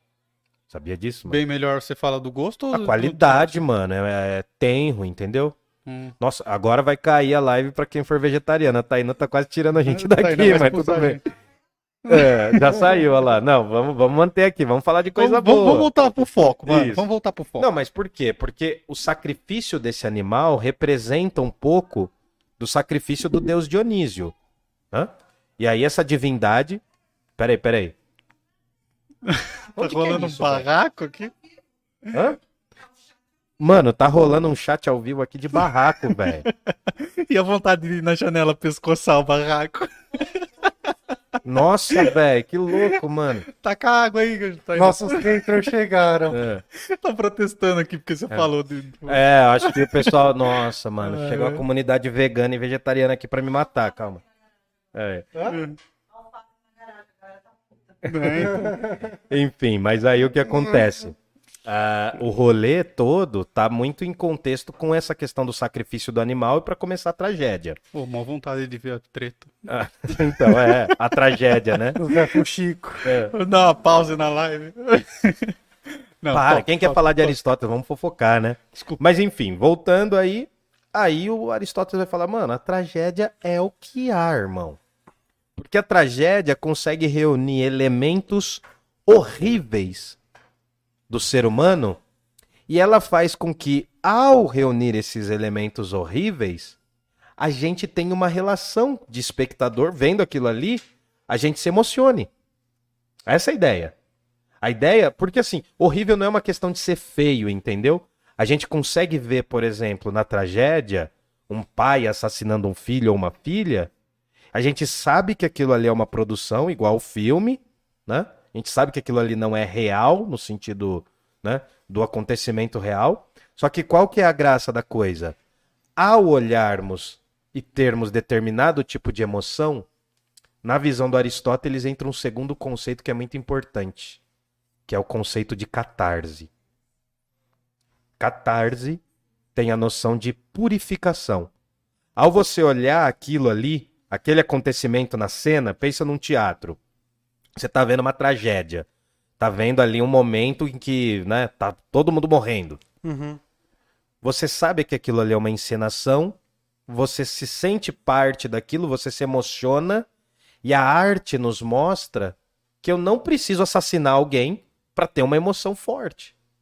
Você pegou sim, mais ou menos? sim. Então, a catarse é o momento da reviravolta, o que muita gente fala da, o que a galera, a Chama galera de do cinema chama de plot- twist. Isso. A reviravolta do, do, do filme, né? Quando você descobre, nossa, então o cara não é o mocinho, ele é o ladrão, sabe aquela coisa? Sim. Então, esse momento de. A a catarse por Aristóteles é um pouco mais amplo, mas aquele momento em que a história resolve, e aí você vê, por exemplo, nossa, então era isso. Que é aquilo que te choca. Aquilo que me chocou, né? E aí você vê um crime hediondo. Por exemplo, vou dar um exemplo de um filme que acho que quase a galera não deve ter visto, mas assim, Sete, Os Sete Pecados Capitais. Cara, com, o Brad, Pitt, é muito e bom. com Morgan Freeman. Muito bom. Ali é um filme horrendo. É um filme hediondo, é um filme terrível. Por quê? Tragédia Porque inteiro. mostra vários tipos de morte, vários tipos de sacrifício, tal, tal, tal. E a reviravolta da última cena é que dá sentido ao começo do filme. Que eu não vou contar aqui. Não. Mas enfim, posso até estragar, mas não é o caso. O que acontece? A tragédia. Ela... Se bem que é um filme de, de que ano? Ah, acho que deve ser 1995. Ah, então acho que já 1990. pode falar, né, Ah, mano? tá. Não, assim, a, a base da história é um assassino que mata a partir dos pecados capitais. Sim. E aí acontecem quase todos os pecados até o final do filme. E o cara que tá investigando comete o último pecado. Puta, é muito bom, velho. Que ele Porque mata o revira- assassino, que é a ira. É a ira. Porque tem a reviravolta, mano. E é legal, cara. É- eu- assim, eu eu não quis falar, mas assim, eu acho legal estragar filme, mano. Eu acho legal. Spoiler. Não, Beleza. eu- não, vou te explicar porque eu Por acho quê? legal. Por quê? Porque eu quero Por ouvir. quê? Ó, um dos melhores livros do mundo, na minha humildíssima opinião. Eu li pouco, mas um dos melhores, que eu achei. Crime e Castigo do Dostoiévski. O título do livro é um spoiler. Crime e Castigo. É livro pra advogado ler, sabia? Eles É. recomendam muito pra advogado. Por quê? O cara vai cometer um crime, ele vai matar uma velhinha. É por isso que eu tirei daquela lá que eu falei. Ele vai matar uma velhinha e ele vai passar. Eu aceito. E ele vai passar 700, 600 páginas tentando resolver isso na cabeça dele. Entendeu? Sim. É isso. é- é- você sabe que o cara vai cometer o crime, E que vai ele vai ser castigado, velho. Só que é um livro genial. É um livro que. eu- eu- é- pode ser, pode ser. É um livro que chega no final, você fala, mano, beleza, é surpreendente. E assim, o que que é legal? Você. Eu vou abrir aqui, peraí. O que que é legal pra caramba? Você não precisa assassinar alguém pra tentar imaginar como é a mente de um cara perturbado pelo assassinato. Numa nossa, na nossa sociedade a gente tá tão doído com isso, né, velho? Porque a gente vê esses programas de. Esses programas, esses noticiários policiais aí, cara. Tem gente que vive se alimentando com essa porra aí, cara. Cara, tem gente que assiste isso o dia inteiro. Tem gente E que- na TV. Vamos fazer um brinde. Ah, mentira, Ai, que você arrumou um Yakult, velho. Não, é chamito mesmo, é Danone e Danone. É o Danone Danone. Então, Pera aí, deixa eu, deixa eu fazer o gelinho aqui, pera aí. Ixi, vai espumar. Já que eu não estou bebendo. Tá aberto Tá aqui, ó. ó. Ai. Não, Boa. pode ir, pode ir. Ah, que à vontade. bonitinho. Agora temos planta atrás do Ah, Hildon. É. É, é cenário, é cenário móvel aqui. é Cenário móvel. É artistas desconstruídos, a gente é. Inclusive, a melhor peça de teatro que eu já fui era Fausto, Fausto. você falou. Já é. falei, A né? gente vai chegar, a gente vai chegar no Goethe ainda. É. Fausto. Ô, Domingão. louco, bicho! Não, e aí, o que acontece? A tragédia, cara. Eu, por exemplo, eu gosto muito de ver filmes trágicos, mano. Por quê? Porque é uma forma de eu me purgar, porque eu não passo por aquilo ali, mas eu percebo aquilo ali como uma representação artística, mas ao mesmo tempo é genial. E aí, o que que acontece? De, dentre todas as tragédias, o Aristóteles vai falar assim, mano, tem uma que é o top do luxo. Top do top. O top do luxo. Deixa eu pegar aqui. É tipo a nossa inclusive. iluminação aqui Isso, nossa, agora. tá muito top, cara. Não, mano, pra quem começou, né? Começou no celularzinho ali, Ah, né? Não começa que eu vou chorar. Vocês subiram, é. Ainda a gente vai fazer um arquivo confidencial do Parla Podcast pra fazer o Murilo chorar. Eu choro fácil mesmo, cara. Se ajeitou aí, bebê? Me ajeitei, tava batendo aqui Ah, então louco. tá bom. Bom, aí o que que acontece? Ah, Eu, eu vou precisar pedir um favor, mano. Pode Não, pedir. não, não tem nada a ver com o que a gente tá conversando. Vou precisar pedir um favor. Pode pedir. Pode ser? Mi, você pode fazer uma gentileza pra mim? Pegar o meu colírio no, no, no bolso? Não, que eu vou ter que passar o colírio no olho, cara. Tudo bem, cara. Eu tô gente... sentindo coçar, eu tenho um problema, então. Tudo bem. não, tudo quando eu bem. começo a sentir que tá coçando, eu tenho que passar, porque faz tempo. Vai lá, É. vai lá. Chama o SAMU! Tem até SAMU agora na nova estrutura. Nossa, a gente tá muito foda. Muito chique. E a galera do chat, Fá, tem gente falando alguma coisa? Não, galera, amanhã é aniversário do Wildon. Já deixa ah, parabéns verdade. aí. Eu quero ver todo mundo mandando parabéns pro Wildon. E deixa o Pix deixa o também pra nós comprar o bolo do menino. Isso, para Pix, para nós. Mostra o Pix aí, mostra o O Pix. Pix é o pix@parlapodcast.com.br. pix@parlapodcast.com.br. É, amanhã eu fico mais E velho. tem o nosso apoia-se também, galera. E já aproveita que vocês estão aí, que o Wildon pingou o colírio aqui dele, tudo bonitinho. Dá o like e se inscreve no canal, que isso não custa nada, cara. Não custa nada e é rapidão. Por, por favor, Tô pronto. isso tô vai bom, ajudar muito a gente, Tô cara. bem aqui. Então podemos continuar. O Wildon já está medicado. Sim, sim, já tô Departamento arrumado, médico é. já liberou. É, cara, tá, tá liberadíssimo aqui. Não, então, mas faça. é, O cara meteu atestado, durante o trabalho. É. o atestado relâmpago, que Ó. dura 5 segundos. Cara, lembrei de uma história sobre atestado aqui, que mas é só pode ficar em off, viu? Eu conto pra vocês. Ai, ai, ai. É sempre um amigo que faz. É, enfim. Sempre mas, um amigo, é, sempre um amigo. Mas aí o que acontece, cara? A tragédia é um elemento, é um elemento mais surpreendente pro Aristóteles, velho. Porque na tragédia você consegue purgar as suas emoções. Você consegue se purificar, se limpar, digamos assim. É mais ou menos como. não, o Aristóteles não diria isso, mas eu vou dizer infelizmente. É mais ou menos como uma higiene mental. É um momento assim que você vê algo muito trágico, você se emociona. É comprovado, né, cientificamente, que chorar libera hormônios, faz bem, inclusive, chorar. Porque você solta uma descarga emocional, né? E, eu, eu vi um negócio que eu Hum. não sei se é verdade, mano. Então pode ser fake news. Uhum. Mas que a lágrima de alegria é diferente da lágrima de tristeza. Eu já ouvi isso, cara. Eu já ouvi Mas isso eu não sei pesquisas. quanto isso é verdade. Sim. Então fica só É a curiosidade. interessante. Vamos- A mídia picareta lá, provavelmente é. não é. É, enfim. Pesquisa É, aí. A engenheira química, Checa que é das fatos, né? exatas, vai falar, não, isso daí tá errado. Ah, mas seria legal se fosse, né, cara? Ia ser bem Já bonito. tá indo pra cheque de fatos aqui, ó. Aqui. Bom, mas para não dispersar tanto assim, né? Daí tem a tragédia das tragédias, que é a maior tragédia.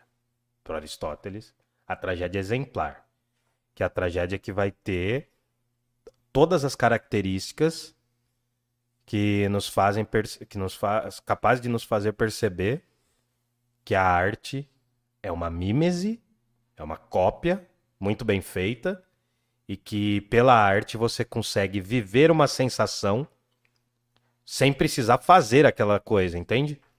Sim. Então essa é a arte das artes.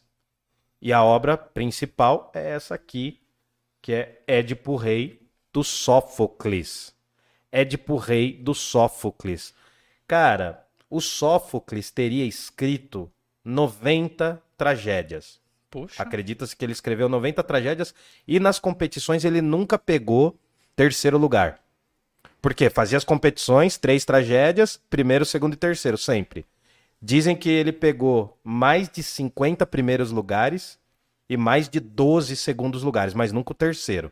Então o cara sempre foi alto nível. Ele era um cidadão ateniense, ele nasce no século V e morre ainda no século V. E as tragédias do. E o que sobreviveu das tragédias do Sófocles foram sete, cara. Pra alguém que escreveu 90, sobreviver sete. Imagina o quanto que não deve ter se perdido disso. É. E aí vem uma coisa interessante, que agora a gente tá entrando aqui numa, numa questão, eu ia falar questão já pra provocar. Tem uma galera usando a palavra mito, né? Ah, cara, nós vamos entrar nisso? Vamos, vamos, vamos. Então, antes de entrar nisso aqui, ó, Hum, o pessoal tá mandando parabéns pra você aqui. obrigado, obrigado. O obrigado. Leandro, a Maria do Carmo, Oh, valeu. a Clau. A, a Clau reparou Hum, que que apareceu o vaso lá. uhum, obrigado, aê. Tem um vaso atrás de você agora. Uhum. E a Geozenira falou que esse cenário está um luxo e deve ser obra da Milena. Mas não é obra da Milena. É. Não, não é da Milena. A gente tá aqui no espaço profissional. É a obra da Tainã que Da vai aparecer na câmera agora. Pode vir aqui, Tainã. Vem aqui. Vem o aqui. Wildon, ele, ele tem Parece- uma tarifa, ela não vai vir. Ah, Então tá, não vem então. É que agora. Mas tem entrevista dela aqui já no Pai. É, então. É verdade. Depois, vocês- depois que acabar aqui, vocês entram lá e procuram. Ela contou toda a história dela, de que ela já foi uma, uma, uma famosa da MTV. e ela conhece todos os famosos da É. MTV. Ah, não, não. É top do luxo aqui, velho. A Top gente do tá- luxo. Mano, é por isso. Tá, tá focando em mim aqui? Eu sou vesgo, mas tudo bem.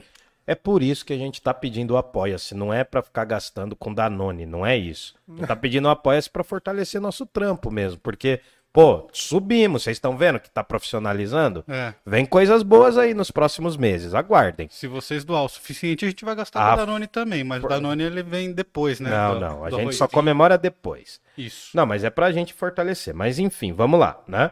Aí a gente entra na tragédia grega como tal, que é do século V.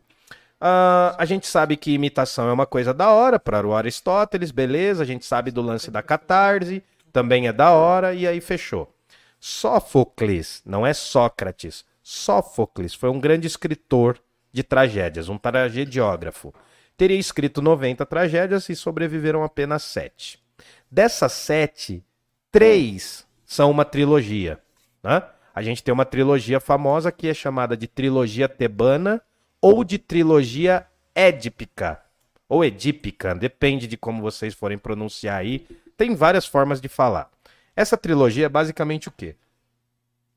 Édipo Rei, Antígona e Édipo em Colono. Ou Colona. Já vi com as duas formas aí. Colono e Colona Tá. tá bom? São cidades do mundo grego. Essas três peças, elas são uma sequência de história. Né? Elas têm uma continuidade entre si. Então é uma trilogia sequencial. Tá. Ela conta a história do Édipo, depois conta a história dos filhos do Édipo e depois vai contar a história do retorno do Édipo. Sabe, o retorno do rei, aquela coisa meio Senhor dos Anéis. Sim. Me pareceu mais o Poderoso Chefão, mas Sim. eles trocam a ordem, né? Cara, Primeiro ele conta a história do filho, depois do pai, Isso, Isso. depois o, É, tem muito o disso, final né? do É. filho, né? Isso, exato. Tem muito essa pegada. Inclusive, uma das inspirações do Poderoso Chefão é o Édipo Rei. Ah, é? É. É uma das. Porque, porque o que acontece? A forma de narrar. Você já percebeu, assim, eu não, eu não tô nem falando de livros agora. Você já percebeu que tem gente que sabe contar uma boa história? Cara, tem gente que naturalmente faz uma história ruim, isso é muito da hora. E- uma piada. Tem gente que tem o clique da piada mesmo, assim. Você fala alguma coisa, a pessoa. Putz, a pessoa é naturalmente engraçada, cara. Sim. Então, a forma de narrar, essa característica de narrar, é muito antiga, velho. Quem sabe narrar uma boa história, todo mundo para pra ouvir. É verdade. Tipo, mano, eu, eu vejo muito assim, o meu, o meu pai e a minha mãe têm essa característica, acredita? Assim, eles, a minha mãe, ela, ela é uma senhora muito séria, fez aniversário ontem, um beijo, mãe, 71 anos, e... Um beijo pra é, mãe um beijo Hildon. pra dona Cida. Dona e aí, Cida. é, depois faz o corte nessa hora aqui, daí, né, dá aquela moral pra minha mama. Enfim, o que acontece? Os dois sabem narrar. Minha mãe sabe imitar muito bem as pessoas, só que ela, tipo, não, ela não revela essa arte, entendeu? E meu pai, ele, é- ele sabe contar boas histórias, toca violão, foi caminhoneiro e blá blá blá. Mas aí, assim, histórias à parte, o que acontece? O ato de narrar e prender a atenção das pessoas é muito antigo, velho. Por mais que você veja um filme totalmente novo, geralmente todos os filmes partem de uma história comum. Uma história comum, você pode pensar a coisa mais louca, absurda do mundo, mas parte sempre do quê? Geralmente a jornada do herói ou da heroína. A história de um heróizinho ou de uma heroína que passa por algumas peripécias, alguns problemas, e, no se final alguém- resolve e se torna alguém diferente. Então, assim, a gente pode falar futuramente, né? Tem algumas técnicas, eu leio algumas coisas de roteiro de cinema, né? Porque, porque eu escrevo e tal. Não roteiro de cinema ainda, mas um dia, quem sabe. Mas existem, ah, basicamente, 80, 90% dos filmes, eles são praticamente a mesma estrutura, velho. Tem quatro estruturas, sete estruturas, sete estruturas padrão para quase qualquer filme. Pouquíssimos filmes saem dessa lógica. Aí você pode fazer um filme, sei lá, você faz um filme no futuro ou no passado. Vamos pensar um exemplo bom. O Harry Potter. A história de um garoto que não conhece a sua origem, ele não sabe direito dos pais, do, do pai e da mãe. Ele é até pior do que a, a normalidade, né? É. Ele não tem o pai, que é Então, o não, mas- normal. ele... E, e a galera, cara, você quer fazer uma receita de sucesso? É fazer um personagem que não se adequa. Pega Harry Potter, pega Percy Jackson, pega quase todos os livrinhos de autoajuda ou livrinhos infanto-juvenis. É sempre um adolescente que não se adequa no seu meio e ele tem que passar por algumas coisas para retornar pro seu meio e ver que ele percebeu uma coisa gigantesca. Homem-Aranha também, né? Homem-Aranha, cara. Mas aí entra a figura do herói também. Mas então, a jornada do herói, a jornada do personagem é mais ou menos o seguinte: é você narrar a história de uma pessoa ao longo de um tempo. E basicamente, toda história tem que ter cena e cenário. É isso que Aristóteles está falando na poética. Olha, para ter uma história boa, tem que ter cena, tem que ter cenário. Ele explica essas técnicas que hoje, mano, é simples. Mas na época dele, fazer o que ele fez, ninguém fazia. Uhum. Por isso que ele se tornou, né? Deve, deve ter lido muitas outras coisas, mas ele chegou a um resultado. E aí o Édipo se torna a melhor das obras por alguns motivos. Por quê? Vamos lá então. Ah, só- eu, só quero, eu, só quero, eu só quero dizer o seguinte. Eu vou tentar contar a história de Édipo Rei aqui de uma forma muito simples, mas assim, você consegue achar isso. São livros muito acessíveis, qualquer pessoa acha. Tem na internet, você pode baixar isso daí, você pode comprar o livro. Leia a história de Édipo Rei. Você vai entender por quê. É considerado, entre os críticos de hoje, o primeiro romance policial, velho. Ah, é? O primeiro romance policial, é o melhor romance policial. Vou Eu- explicar por quê. Eu não conheço a, a- a história de Édipo, Uhum. mas eu conheço o que o Freud falou sobre Ah, a é, síndrome de Édipo. É, complexo é de síndrome, Édipo. complexo, Complexo. Bom, mas então vamos começar lá. Vamos falar de mito, né? As pessoas estão falando de uma forma muito errada sobre mito. De uma forma muito O tosca. que, que é um mito, então? Um mito. Não, vamos falar o que que é um mito grego, né? Que é uma Por coisa legal de se falar, porque qualquer mito aí não é mito. O mito é uma história, é uma narrativa, é uma forma de um povo se identificar. Aristóteles, ele vai falar assim, olha, o mito é basicamente o enredo da história.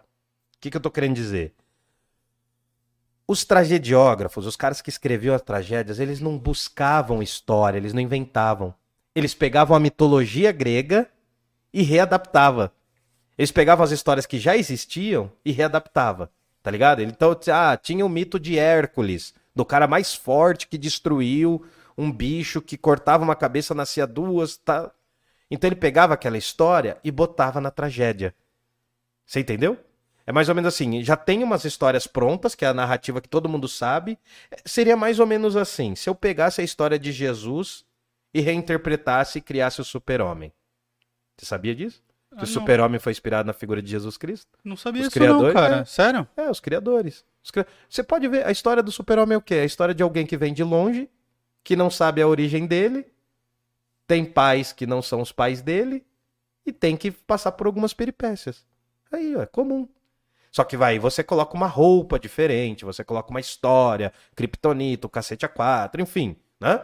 Ah, aí você, você cria, mas a história do Superman, os criadores, são dois, acho, criadores. Depois vocês confirmem comigo. Mas eles se inspiraram na figura de Jesus. Cara, quer história melhor do que um cara. Ó a história de Jesus. Ninguém sabe ao certo a origem dele. É por isso que é um mistério interessante. Por quê? Ele nasceu de uma virgem. Ninguém nasce de uma virgem. Sim. É um mistério que no cristianismo é um milagre. Mas vamos voltar aqui. A história do Édipo, ela vai, ela já existia no mundo grego. Já é uma história antiga. Só que daí o Sófocles, ele pega aquele mito, aquela historinha ali, tipo lobo mau e chapeuzinho, e reinterpreta, coloca na tragédia. E aí como começa a tragédia? Começa com Édipo sendo rei e falando assim para os cidadãos: "Olha, eu tô sabendo que tem uma peste que tá assolando seres humanos, matando muita gente. Olha como isso é atual, velho. O cara escreveu isso há 2500 anos atrás. Eu sei que tem uma peste que tá matando geral.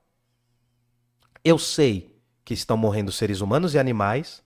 A nossa cidade está definhando e eu tô aqui para dizer que eu vou investigar o que está acontecendo. Ele tem uma postura afirmativa. Ele fala assim: não, não, vou, deixa comigo, deixa comigo. Por quê? Vocês da cidade me colocaram nesse cargo de rei. A história já começou começada. Por quê? A gente tem que entender qual que é o mito do Édipo. Segundo a tradição, Édipo era um garotinho, né? Que nasceu tal. E o que acontece? Édipo, quando jovem, ele vai até o oráculo. Quando ele tem ali os seus 18, 19 anos tal, em vez dele sair para beber, ele foi para o oráculo. E o oráculo foi violento com ele. Falou assim: Ó, oh, Édipo, é o seguinte, né? o seu destino é esse aqui, ó. Você vai matar o seu pai. Nossa. E vai casar com a sua mãe. Pô, se você ouve um negócio desse. No, é, é esquisitaço, né? Cara? A primeira coisa que você vai querer fazer é ficar o mais longe possível do seu pai e da sua mãe. Foi o que o Édipo fez. Édipo botou a mochilinha nas costas, saiu para viajar, foi para uma outra cidade e tal, foi outros rolês, foi dar um perdido aí, né? Quando ele tava chegando numa cidade, os caras falaram assim: Édipo, não fica aqui não, mano, porque assim, aqui nessa cidade tem um monstro que devora todo mundo, porque esse monstro faz uma pergunta para as pessoas e as pessoas não conseguem responder.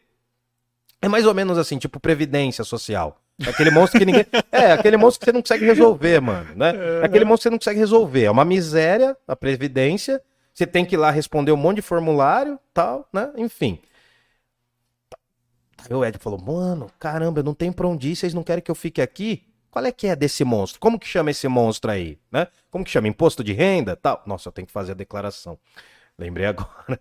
Você é advogado, né? Você podia fazer. É contador mim. que faz, advogado. Não, mas, ah, é coxambra aí, velho. É coxambra é, aí. Aí quem quiser fazer minha declaração de imposto. Parecido, né? É super fácil. Tá? Não tem mais verba, praticamente. é super tranquilo. É super tranquilo. Não declara. É, é não, tem que declarar. É, é, quase, é quase, é quase o. É quase a declaração de um indigente, mas tudo bem. Aí o que acontece? Não façam um pix, dê like e, e... Nossa, gente, eu tô precisando de um pix de uns 15, 20 mil reais. Não, pra pagar umas dívidas, comprar um. dar uma entrada no apartamento, quem sabe um dia. Não, faz o pix pro Parla Podcast, pra mim não. Pra mim faz também, mas em outro momento. Indiretamente Bom, vai pra você. Uh, o que acontece? Édipo fala, mano, pô, ferrou, cara. Não, ninguém quer. Em, eu não posso ficar em lugar nenhum, cacete, né? Aí ele fala assim, mano, qual é que é desse bicho aí? Como que chama esse bicho? Os caras falam, esfinge. Ah. É? Tipo Munha, assim, né? Munha. É daí que vem a esfinge ou a esfinge já era um animal criado? A esfinge um animal. fazia parte da mitologia egípcia.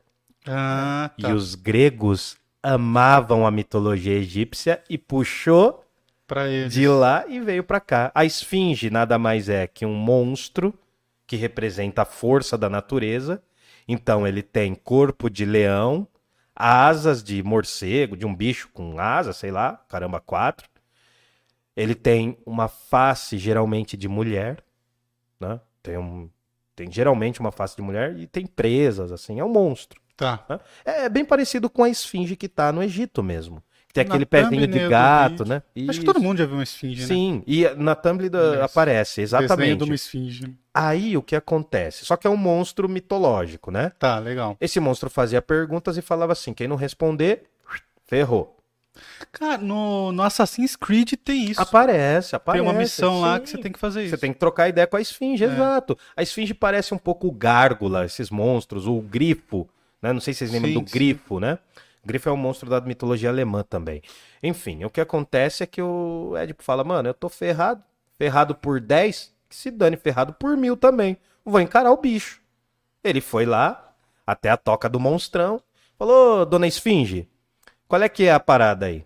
Aí a esfinge saiu e falou assim, Édipo. Não, sei lá o que ela falou. Vai, interpreta, interpreta, isso é legal. É tipo. Não, eu, eu não sou imitador, Vai, cara. vai, vai, eu tenho uns legal. que são mais imitador. É tipo. Boa. Você, filho do destino, o que veio fazer aqui? Aí o Édipo, né, meio malandrão assim. Então, tá ligado? É o seguinte, eu cheguei aqui e eu quero saber qual que é a pergunta que você tem pra mim, porque você tá botando medo, terror aí em todo mundo, a cidade tá com medo, tá morrendo um monte de jovem, e que qual é que é? Édipo, eu vou fazer a pergunta. Qual é o animal que de manhã tem quatro patas, à tarde tem duas e à noite tem três? Aí, mano, o Édipo ficou bolado. Ele Eu falou, já tinha "Putz, reprovado. é, é, já tinha. Nossa. Se não respondesse no tempo certo, era, né? Aí o Édipo se virou nos 30, ele falou assim. No exato momento que ele falou, ele fez esse gesto que eu vou fazer. Ele não mostrou o dedo do meio, fica tranquilo. É, ele falou assim: É o ser humano. Aí a esfinge falou: Não! eu queria fazer isso, eu queria fazer. É um Desculpa, desculpa. Ô, Não, ficou bom, ficou bom. né, enfim. Né, ficou bom. A live caiu 70%, né? Bom, caiu, Fabrício? Não, ah, então tá. O que que Ah. acontece? O animal que de manhã, na sua infância, engatinha, somos nós. Ah, tá. Quando a gente cresce, a gente anda sobre duas pernas. Nós somos os únicos bípedes, né? Os, os macacos, os gorilas, toda a família dos, dos primatas, né? Não sei se é família, mas enfim. Todos os primatas, eles não são totalmente bípedes, eles têm quase uma bipedia, enfim. Ah, e aí, quando a gente fica velho, todo mundo vira o Kid Bengala. Não, não é isso. Quando a gente fica velho, a gente precisa da muleta pra andar. Tá. Essa resposta é por isso que na thumb da live aí, no desenho da live, pra galera ver, o Édipo tá apontando pra si. Em várias pinturas ele tá apontando pra si, porque ele tá falando do homem. E é justamente, geralmente, né? Geralmente, na imagem da esfinge aparece a natureza. Na imagem do Édipo, atrás do Édipo, aparece a cidade. Porque é uma resposta do ser humano se distinguindo dos animais, animais. e da força da natureza. Legal. Aí a esfinge. A esfinge cai, morre, acabou. Era só essa? Era só. Ô, mas é uma puta pergunta, velho. Ah, que no Assassin's Creed tem três lá. Enfim. Aí, não, enfim, né? Já tá bom, né, mano? Tá Pô, bom, tá bom. Tá ó, bom. os caras já são criativos. Eles inventaram a história, a gente só tá recontando. Aí o Édipo chegou, né? Imagina o Chaves lá, o Chaves lá do 8 voltando com o seu com a sua roupinha assim, aqui a sacolinha, o Édipo chegou e falou: "Ó, matei a esfinge". Ó, vamos procurar, vai dar polícia isso aí. Os caras falaram: "Não acredito". Tá brincando. Vamos lá ver. Não, eu vou lá de novo e pego alguma coisa pra mostrar pra vocês. Ele vai primeiro, tal. Nesse caminho que ele volta, é, ele tá chegando num lugar e vem uma galera de uma outra cidade. Vem uns caras de uma outra cidade, tipo Varza Paulista, querer brigar, brigar com Jundiaiense, vai dar treta, né? Aí vem uma galera de uma outra cidade e não deixa ele passar. Pô, dá licença aí, eu vou mostrar uma parada pros caras aqui que estão na outra cidade. Ele falou, não, nem ferrando, vai se ferrar, sai da nossa frente. O Édipo tava se achando o quê? Ele tava se achando homem de Foda. ferro, mano. Ele tava se achando o top. Ele bateu nos caras. Ele Inclu- bateu em todo mundo? Bateu em todo mundo e alguns vieram a óbito. Isso daria da Atena, isso daria da Atena. Não, pô, você matou a esfinge, irmão. Você matou a esfinge, você não matou um mosquito, um pernilongo. Você matou a esfinge, o monstro mais aterrorizante de todos, tá Pô, mas ligado? é, é que ele matou a esfinge com uma resposta. Você não mata um ser humano com uma resposta, né? Então. Mas você- ele tava É, ele tava, ele tava como se diria, né? autoconfiante. É, ele tava, ele tinha passado no coach. Entendi. Ele tinha passado no coach, ele tava confiante, ele achava que ia dar certo, né? É, é mais ou menos eu achando que vou dar certo na vida também, mas enfim. Aí o que acontece? Ele matou tal, daí os caras foram atrás dele e falaram, porra, mano, daí acharam o cara. Você matou mesmo a esfinge. Você não vai acreditar, Edipo. Aqui na cidade tem um prêmio. Sabe aquelas coisas de faroeste, assim, bang bang? C- 50 mil dólares. colocado um prêmio na cabeça É, da esfinge. Isso, colocaram um prêmio. Procura-se viva ou morta, mas melhor, de preferência, morta, né? Procura-se só morta. A gente dá um prêmio aqui pro cara que fez isso. Nunca ninguém fez. A gente dá um prêmio. O que, que vai rolar? Você vai virar rei. Nossa, um baita prêmio. Baita prêmio. Virou rei da cidade, mano. É o cara. E tem uma outra parada aí, ó. A rainha tá solteira, mano. É uma gata, uma coroa chique, bonita, tal, assim, sabe? Né? Ajeitada nos trinques, né? Tá aqui, velho. Você só vai ser rei se você casar com ele. Ele falou, mano, o cara que tava com a sacolinha no bolso, né? Andando, né? Pegando papel na ventania. Ele falou, mano, agora eu vou virar rei do lugar? Pô, manda as plaquinhas de 100, manda as notinhas de 100. Estourei. Nossa, estourou no Pix. Estourou no nosso Pix. Cara, aí ele começou a virar rei, mano. Ensinaram ele boas maneiras, deram um grau, deram um talento no cara. Botaram uma coroa, tal, assim. Botaram uma coroa e ele ficou com a coroa. Cabelinho na É, régua. cabelinho na régua, tipo Peaky Blinders, assim. é, ficou no jeito, né? Tava lá malandrão, tal, passaram-se os anos. A coroa não era tão coroa, então ainda podia ter filhos. O que que ele fez? Já emplacou uns herdeirinhos ali, né? Já colocou umas crianças no mundo já, né? Não, não precisava pagar pensão, ele era o rei, pô. Né? Não precisava pagar. Ficou cheio das grana, tava com filho, a cidade progredindo. E aí a cidade começa a ter a peste, que é o começo da peça do teatro. Ah, tá. Então ele não Toda tinha... essa história aí tá intelectualmente guardada na cabeça dos gregos. Eles já sabiam que estava acontecendo isso daí, e aí a história começa com ele falando, mano, ele dando um discurso político, um discurso político de verdade, digno, falando, mano, se tem um problema, eu vou investigar esse problema. Vai Eu ter vou atrás. vacina. Vai ter vacina pra todo mundo, geral, todas as idades. Ô, era só isso que a gente queria ouvir, né, cara? Só isso, Mano, eu cara. só, ô, eu só queria, né? Do, do Aspone que tá no poder lá, eu só queria ouvir uma coisa, velho. Falou, ó, de moral, mano. Nem que eu tenha que pagar com o meu salário, que é vocês que pagam população, né? Ele só precisava falar assim, ó, vamos vacinar todo mundo. Quando ele teve oportunidade. Né? Agora tomara que morra. Enfim, aí o que acontece? Ocorre que ele começou a se tornar o power da cidade. Ele era o, o mestre. Ficou poderoso ali e tal, todo mundo, e aí a peste volta. Fala, mano, mas peraí, eu já matei a esfinge, velho. O que tá acontecendo? Passaram-se alguns anos. Pô, já matei a esfinge, a esfinge. Cadê, mano? Será que ela deixou um filho aí pra gente matar? Vamos procurar.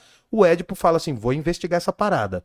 Chama a galera que eu vou investigar. Eu quero saber quem fez isso daí, o que, que tá acontecendo, né? Que coisa mandada é essa? E eu vou cuidar do meu povo. Meu povo que me recebeu tão bem. Caiu um pino aí, mas tudo bem. Bora, bora. Aí o que ocorre? Né? Eu vou cuidar disso aqui. E ele começa a investigar o crime. E vai investigando. Ele fala, mano. Ele pergunta pra um, pergunta pra outro, pergunta pra fulano, ele pergunta até que ele chega. Aí a mulher dele fala assim, mano, relaxa, velho. Fica de boa. Não fica perguntando essas coisas pros deuses. Daí ele fala assim, ó, vou perguntar pros deuses. Ele vai lá, fala com os deuses, os deuses não falam nada. Daí a mulher dele fala: relaxa, Ed, pro bebê, fica tranquilo tal. Deu aquele carinho nele. Ele falou: não, vou investigar. Daí ele chama os sábios da cidade. Ninguém sabe a resposta. Aí ele vai chamando pessoas e pessoas. Aí ele descobre que tem um cara que é o bichão, que é o sábio, chamado Tiresias. Por que, que o Tiresias é sábio? Na história ele é cego. Os cegos no mundo grego tinham um respeito maior, Você já falou também. porque eles tinham uma visão interior, um negócio muito louco. Que eles eram os deficientes que a turma não matava, né? Era um dos poucos, uma das poucas formas de deficiência que o mundo grego não recriminava. Geralmente, né? Também tinha os que morriam também, mas enfim, uma criança cega, uma pessoa que ficasse cega, ela, ela, ela via mais ou menos com os olhos da alma. Entendi. Tinha, não Tinha quer dizer que é, é, tinha uma coisa assim. Podemos prosseguir. Aí o que acontece? Tiresias chega no rolê, ele vem assim com o menininho, né? Ele vem com a bengalinha, ele vem, né? O menininho vem guiando ele, ele chega ali, é bem senhorzinho mesmo, tal. E aí o Édipo fala: Sábio, que era o mais sábio de todos os sábios da cidade. Sábio, né? Ele chama velho, né? Mas não é um velho no sentido velho, né? Velho com um sentido de respeito mesmo, né? O ancião. Ancião, você que conhece tudo por essa cidade aqui. Eu sou um estrangeiro, eu cheguei aqui e fui bem recebido. Por que que tá tendo essa bagaça dessa peste? Por que que esse vírus está se alastrando? Daí o Tiresias, na sabedoria dele, falou assim, mano, não pergunte. Ele, mas você não é sábio? Eu mandei vir o cara mais sábio aqui, o Édipo falando. E você não vai me responder? Mano, não pergunta, velho. Não pergunta. Por quê, velho? Por, duas, por dois motivos. Né? Tem duas coisas que o ser humano tinha que ter na vida. Daí o Édipo fala assim, pô, como assim, mano? Como assim duas coisas? O Tiresias fala assim, olha, seria importante, as duas coisas mais importantes para o ser humano é não nascer. Mas se ele nasceu, é morrer rápido. Porra, É uma sabedoria trágica. Muito. É uma sabedoria trágica. É, é, é violento porque ele fala assim que o ser humano é um erro. O ser humano é um erro. Ele comete erros, ele não percebe. Aí o Tiresias fala, mano, fica de boa. Segue sua vida. Tenta reinar aí no meio desse caos aí. Essa pandemia vai passar. Vai seguindo, né? Acho que o Tiresias era meio velho da van, mas tudo bem. Não, tô zoando, não. Tiresias é muito melhor do que esse cretino. E aí o que acontece? O Ed fala, mano, eu quero saber, eu preciso saber. Dele assim, olha, você sabe da sua origem? Daí dá um. Nossa, até abriu uma porta Ah, aqui. Nossa, foi terrível, rápido. né? Você sabe da sua origem? Ele, eu sei. Eu nasci na cidade tal, eu vou adaptar aqui, tá? Eu nasci na cidade de Jundiaí e tal, eu sou filho de fulano e de cicrano. Dele assim, não, não é essa a origem. Aí o Ed começa a ficar bolado. Como assim não é essa? Ele falando assim, você não sabe a sua real origem? Aí o Ed fala, velho, você tá me enchendo o saco, irmão. Você tá pagando de Yoda, você tá chato, você tá pagando de Yoda aqui e você não tá me respondendo nada. Parece o mestre dos magos. Aparecia e falava, não, vai lá na caverna do, do, do, do Tiamat e resolve a coisa. E aí, Rafael, beleza? É, vai lá na caverna do Tiamat e recebe, e recebe ali a passagem. Aí você chega lá, luta com o dragão e não resolve nada. Que velho chato, né? Aí ele fala assim, por quê? Daí ele assim, ele... Você é o causador da peste. Porra. É você que tá causando a treta. Ele, claro que não, velho. Eu matei a esfinge há muitos anos atrás. Eu resolvi a parada da cidade. Eu sou o herói dessa bagaça aqui. Você tá me tirando tal? Você tá falando o quê? Dele, é porque você não conhece sua origem, irmão. O mestre fala assim, vai atrás da sua origem. E ele vai atrás da origem. E aí o que que acontece? A história se conclui. Eu vou falar porque é uma reviravolta. Há 2.500 anos aí, dane-se. Tem que ler. É, Leia depois, você vai entender melhor. E é mais bonito lendo do que eu falando. Édipo vai, investiga. É um romance policial. Ele tá investigando o causador da peste. Ah, tá, é. Só que ele vai passar a investigar qual é a origem dele. Ele vai até a casa dos pais dele. Aí lá ele encontra uma outra pessoa, mas enfim, ele vai até a casa dos pais dele e fala: E aí, mano? Estão me perguntando da origem e tal, eu não sou filho de vocês. Aí ele descobre que ele é adotado. Putz. Que os pais dele pegaram ele porque ele estava no rio, dentro de um cestinho, e com os pés amarrados, sangrando, com os pés feridos.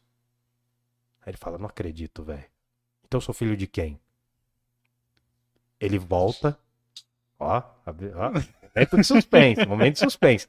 Ele volta, Ficou bom isso. ele volta, ele ficou ótimo. Ele volta, ele fala assim: Ô, chama o Tiresias lá. Ó, o Tiresias ficou pior. Da última vez que você falou, ele ficou meio gagá aí, não sei não, né, a galera falando. Tá, velho. Ele falou, não, chama o Tiresias. Falou assim, mano, eu fui lá, meus pais falaram que eu não sou filho deles. Olha o problema da origem aí, ó. Tá em quase todos os heróis. Pode pegar.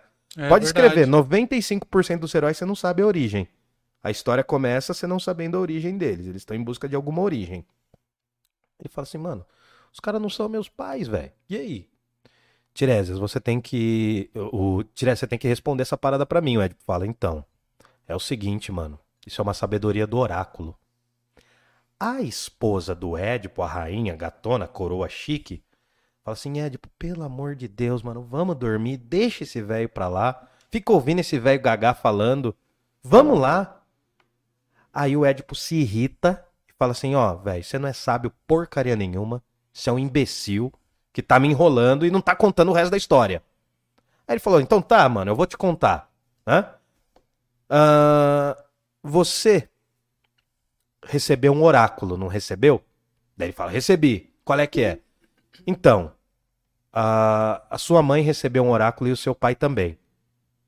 Aí a galera fica em choque na cidade. Tá todo mundo ali na cidade e tal, tá ouvindo ele falando tal. É uma cena que aparece, enfim.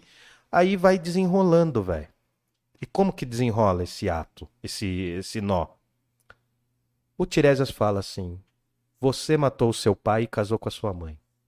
Ele não pode ser, mano. Eu sou adotado. Eu não, eu não matei meu pai porque eu nem sei. Dele assim: Lembra quando você matou a esfinge e depois você matou aqueles homens? Um deles era Laio, que é o seu pai, que era rei dessa cidade. E ele era esposo da Jocasta, que tá do seu lado, casada com você há tanto tempo. Nossa. Nessa hora, a Jocasta fica perplexa, porque ela já tá intuindo que aquilo ali é real. Ela. Porque é muito específico. Achar com o pé amarrado e machucado. Calma, calma, calma, que esse é o é desenrolar da Tá, tá, tá, história. então conta é o ticaricatica da história. Tá pra fechar, Tá ansioso? pra fechar. ansioso, Tô acelerado. A Jocasta surta, fala, mano, não pode ser, não pode ser. Não me conta isso. Não pode ser. O que, que é? No Yu-Gi-Oh! tem uma cena assim que o, É. o Yugi, o, o Kaiba, né? Ele faz o dragão de olhos brancos. Como que era, mano? Os caras foram pro, pro, pro Japão aqui, vamos ver qual é que É é. dragão supremo de olhos azuis. Aí o Yu-Gi-Oh! faz o Exódia, Ah. que, que é o único bicho que ganha. Ele fala, não pode, Não pode ser. ser. Não, mas esses desenhos. Como que é aquele lá, Anjo? Como que é aquele? Você é o grande dragão, como que é? Você já viu isso daí? Não. É de um desenho que ela gosta aí de Naruto. Você é o demônio de, de sete cabeças, de não sei do que. Sim, eu sou o demônio de sete cabeças. Porque a história dos desenhos japoneses é os caras ficam trocando ideia antes de dar o golpe. É. Né? É assim, eu vou te aplicar o golpe das 100 centelhas de fogo do diamante. Mano, Pra dar o golpe. só dá porrada. Pô, mano, no Brasil isso não rola, velho. Assim, a galera gosta, tem um monte de otaku aí, mas enfim. Cara, não rola, velho. Você chega, você vai chegar pro malandro e vai falar assim, aí, meu irmão, eu vou te aplicar o golpe de Zé de Pretinho, de não sei do que, do sei... Já Não, você já levou um soco. Mas enfim. Um Termina- de pau Nossa, que é- mano. Como que é o choque de cultura? Fala, pedaço de pau é arma pacífica. É, né? É uma vazia. forma de diálogo. Mas aí resolve o quê, mano? A Jocasta já tá sacando o rolê. Daí vem os filhos da Jocasta com o Édipo. Mamãe, mamãe, o que que tá acontecendo? Nada, crianças, nada. Tipo, tentando esconder. Aí o Tiresias fala, então, mano, você casou com a coroa que era mulher do Laio, do seu pai. Nessa hora a Jocasta tá em choque já. Já tá louca, pirando. Ela vai lá e tira a própria vida. Ela se mata. Hum. E ela morre, é uma cena muito bonita, assim, é bem trágica. Ela morre de pernas abertas. Morre de pernas abertas, assim. Nas representações, né? Não quer dizer que o teatro falou isso, mas o, o Sófocles falou isso, mas ela morre de pernas abertas. E aí, Édipo. Tem a maneira que ela se mata? Não, ela, ela se, se degola. Se corta. Ela se corta. É, depende muito da tradução, do, do jeito, mas Tá, eu já vi. beleza. Eu já vi uma peça em que ela cortava os pulsos, né? Enfim, tem várias formas. Mas basicamente ela se mata. O, que é importante é que ela. Na real, ela nem aparece ela se matando, aparece ela já morta. Na, na, na, na tragédia aparece ela, ela, ela já morta. Aí ele vê ela de pernas abertas. Ele fala assim. né, O coro, o coro fala assim. Édipo, venturoso Édipo, que destruiu a esfinge, você semeou no solo que o seu pai plantou. Porque o pai. Putz, cara. O coro fala isso, daí ele fala: não pode ser, mano. Não pode ser. Ele fica chocado, ele vê as pernas, eh, ele, vê a vagina da mãe, em algumas traduções, tá? E aí ele vê, ele fala assim: Eu vim dali. Ali é o caos. Ali é o caos. Por quê? Ele veio dali e semeou ali. Ele cometeu o incesto. Uhum. É um ato horrível, é um ato horrorendo, né? É um ato hediondo, que é uma palavra grega, que é um ato poluído, né? Hediondo significa sujo. Só que ao mesmo tempo, você sabe que o Édipo se torna mais humano ao descobrir isso. Porque ele fala assim, mano, qual que é a moral da história? Eu sou o cara que investigou o crime, eu sou o cara que denunciou o crime, e sou o cara que cometeu o crime. É o melhor romance policial de todos. Porque um personagem é todos os personagens. É o que investiga, é o que julga, é o que acusa e é o culpado. E ele fala assim: Eu não posso viver. Eu não posso viver desse jeito. Ele usava uma, uma- um manto e tinha abotoaduras pro manto. Ele tira as pontas da abotoadura. Ele tira, né, esses duas para significar que ele não é mais rei de porcaria nenhuma. É um homem que estava mais perto dos deuses por ser inteligente, ter destruído a esfinge. É um cara inteligente que Uhum. destruiu a esfinge. Mas quanto mais perto do- dos deuses os homens estão, mais frágeis eles são. O Hércules é um deus marombado, fortão. Só que ele é frágil, porque ele não é deus, né? Ele é um semideus. E daí o que acontece? Édipo chegou mais alto que os seres humanos, conheceu e conseguiu destruir a esfinge, que é um monstro mitológico, só que ele se torna extremamente humano, porque ele cometeu o mais baixo dos crimes. Das transgressões, incesto. Ele vai, arranca as botuaduras e fura os próprios olhos. Nossa, por isso Sai que eu com vi os- monte. sai com os olhos sangrando. E aí ele vai andando, andando, e as crianças vêm com ele. Fruto do incesto. Eles falam: vocês são meus filhos e meus irmãos. A cena é dramática porque você fala, pô, se fosse num- numa porcaria de Datena, que, que ia falar? Esse cara é um vagabundo! né? É. Ia ser assim, né? É um vagabundo, não serve pra sociedade, é um, não é um cidadão de bem.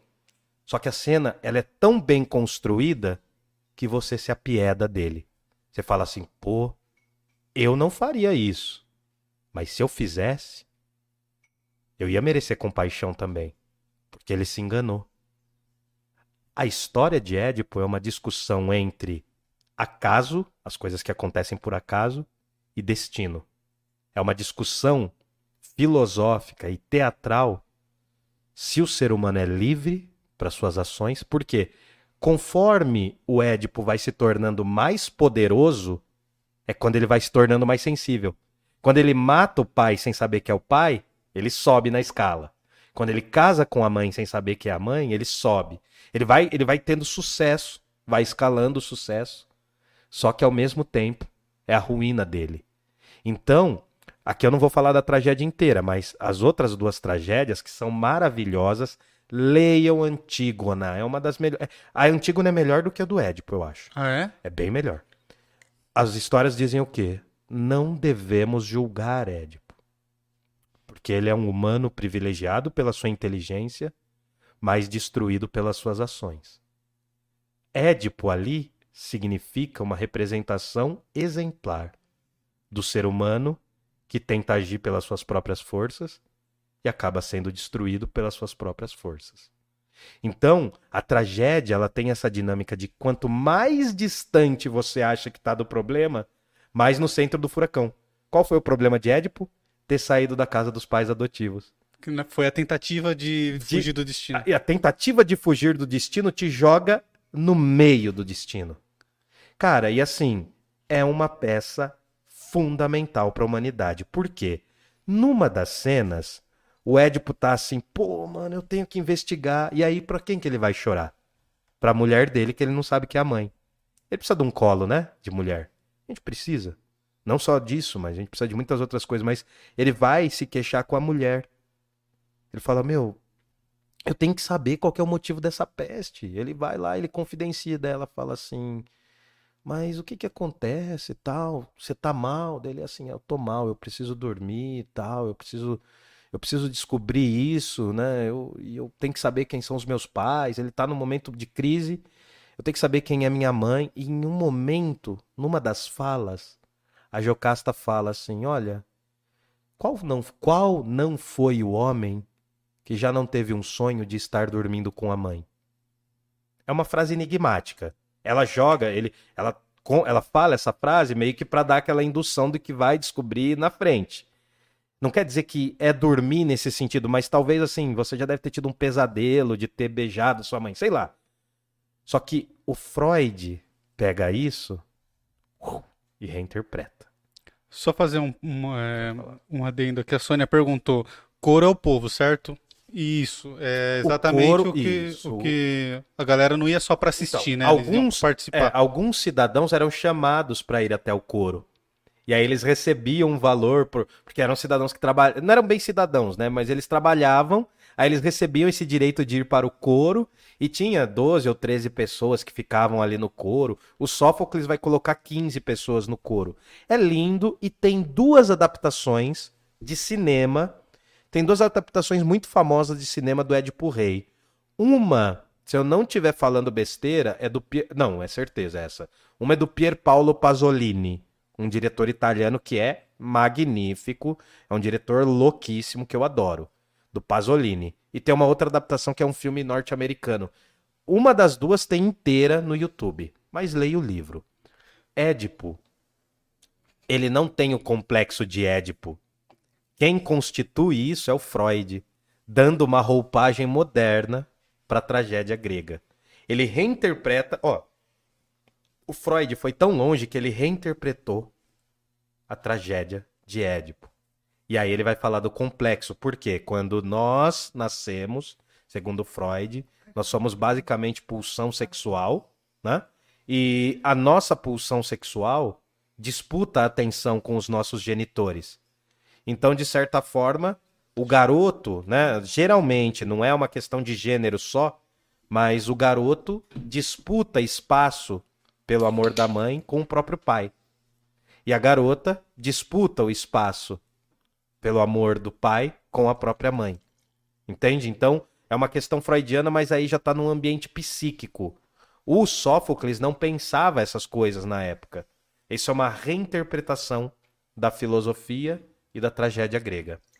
Édipo é uma obra exemplar porque o Aristóteles fala: olha, na tragédia de Édipo, a assassinato, adultério e incesto. Essas três questões são os grandes tabus da humanidade. E aí eu vou deixar três dicas, na verdade duas. Não, três. Outro filme do Bergman, Ingmar Bergman, também está inteiro no YouTube. Assista esse filme, anota isso aqui, porque o que a gente está dando aqui é precioso. A gente está dando dicas preciosas. Essa aqui é uma, por coincidência, essa aqui é uma trilogia. É chamada Trilogia do Silêncio. O Bergman fez três filmes. Um deles tem a questão do incesto, que é magnífico o filme. O filme é magnífico. Se chama Através de um Espelho. E tem outros dois, mas eu vou falar só desse, né? Através de um Espelho. Assistam esse filme. Tem inteiro legendado no YouTube. Trilogia do Silêncio. Pega aí, pega aí, Fabrício. E a última dica é porque a questão do incesto é um tabu humano. É um dos grandes tabus, a relação com Sim, alguém cara. muito próximo, né? E aí eu deixo para vocês, quem tiver interesse, iniciar. A gente não vai falar de Freud aqui hoje. A gente vai só introduzir o tema, mas quando a gente chegar lá no século XIX, a gente vai falar de como Freud analisou essa tragédia. E uma das obras principais do Freud é essa aqui, Totem e Tabu. Tem também um outro chamado Mal-Estar na Civilização, ou Mal-Estar na Sociedade. Esse livro é um livro da Companhia das Letras. Mostra de novo depois, Fabrício. É capa dura, é meio caro, mas vale a pena, tá bom? Você pode ler, você pode ler e deve. Fechando aqui, uh, ao ver a situação do Édipo, a gente pode condená-lo, não é problema. Mas a condição de Édipo. Tem, tem uns outros detalhes que eu não falei da tragédia, mas não, não quero confundir Tudo mais as bem. pessoas. A condição do Édipo é de uma extrema situação humana. Porque ele é vítima das suas próprias ações. Geralmente, algumas tragédias antes do Sófocles colocavam deuses para falar. Os deuses apareciam, né? Nessa tragédia aqui, ó, do Ésquilo, Prometeu acorrentado, aparece deuses. Na do Sófocles, os deuses não falam. Quem age e fala são os seres humanos. O máximo quem fala é o oráculo, que não é o Deus, é um representante do Deus. Então a tragédia de Édipo é uma reflexão sobre os limites da vida humana. Eu espero que vocês leiam, que é um livro curtinho. É, tem 70 páginas. Vale muito a pena.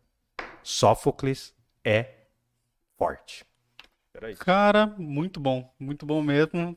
Eu quero ver, saber a trilogia agora como termina. Cara, vale. Antígona, Antígona é quase que um livro sobre direito também.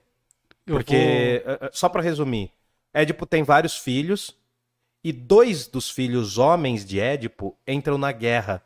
Só que um lutando por uma cidade e outro lutando pela cidade inimiga. Os dois morrem em combate.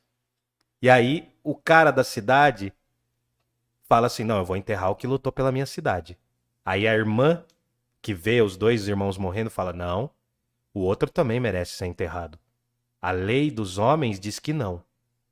Mas além da lei dos homens, há uma lei que suprime a lei dos homens, né? que é humana também, mas é a lei divina. Não divina no sentido dos deuses, mas divina porque ele lutou contra a gente, mas ele é um corpo. No mundo grego, olha como isso tem sentido hoje, velho. No mundo grego, você morrer sem sepultura ou morrer sem ter recebido os ritos, em alguns períodos eles queimavam também os seus cadáveres. Você morrer sem um rito, ou você morrer numa vala comum, era o pior dos tormentos. Agora imagina quantas pessoas morreram em vala comum Putz, nos últimos anos, no, no nos último ano. últimos meses, cara. Então assim, Édipo tem que ser lido sempre. Cara, muito bom. Muito bom mesmo. Paguei um pau, fiquei impressionado. Muito boa essa história. E. Bom, quero que a galera mande perguntas se tiver. Perdão para as pessoas que ficaram ouvindo a gente Já duas encaminhar horas. pro final. Mandem perguntas aí. Tem, eu vou dar só um tempinho enquanto a gente fala dos nossos patrocinadores. Sim. que é a EC Pinturas. Se precisar de pinturas residenciais, comerciais, manutenções residenciais, entrem lá no site www.ecpinturas.com.br. É, façam pix pra gente, pix@parlapodcast.com.br, De novo? pix@parlapodcast.com.br. O Will não merece, nós merecemos, porque Não, hoje foi muito bom, mano, Os caras merecem mais do que eu. Eu dei dor Gostei. de cabeça pra eles dois essa semana. Gostei demais, imagina, cara. E temos o Pix, Apoia-se. Pix vai favorecer o bolinho do Wildon aí, que né, vai comprar. E temos o Apoia-se, que é o apoia.se barra parlapodcast. apoia.se barra parlapodcast. Cara, a gente pede pra ajudar, porque financeiramente, porque é o que vai fazer a gente continuar trabalhando aqui, E subir, continuar subir. isso, e continuar melhorando nossas coisas aqui, cara, nossos equipamentos. A gente deu mais um passo hoje, mas a gente quer dar mais. Mais passos e fazer ser cada vez melhor e mais frequente. É a Movie 8. agradecer a Move 8. Agradecer muito a Move 8, Tainan agradecer e o Rafael a Tainan e o Rafa.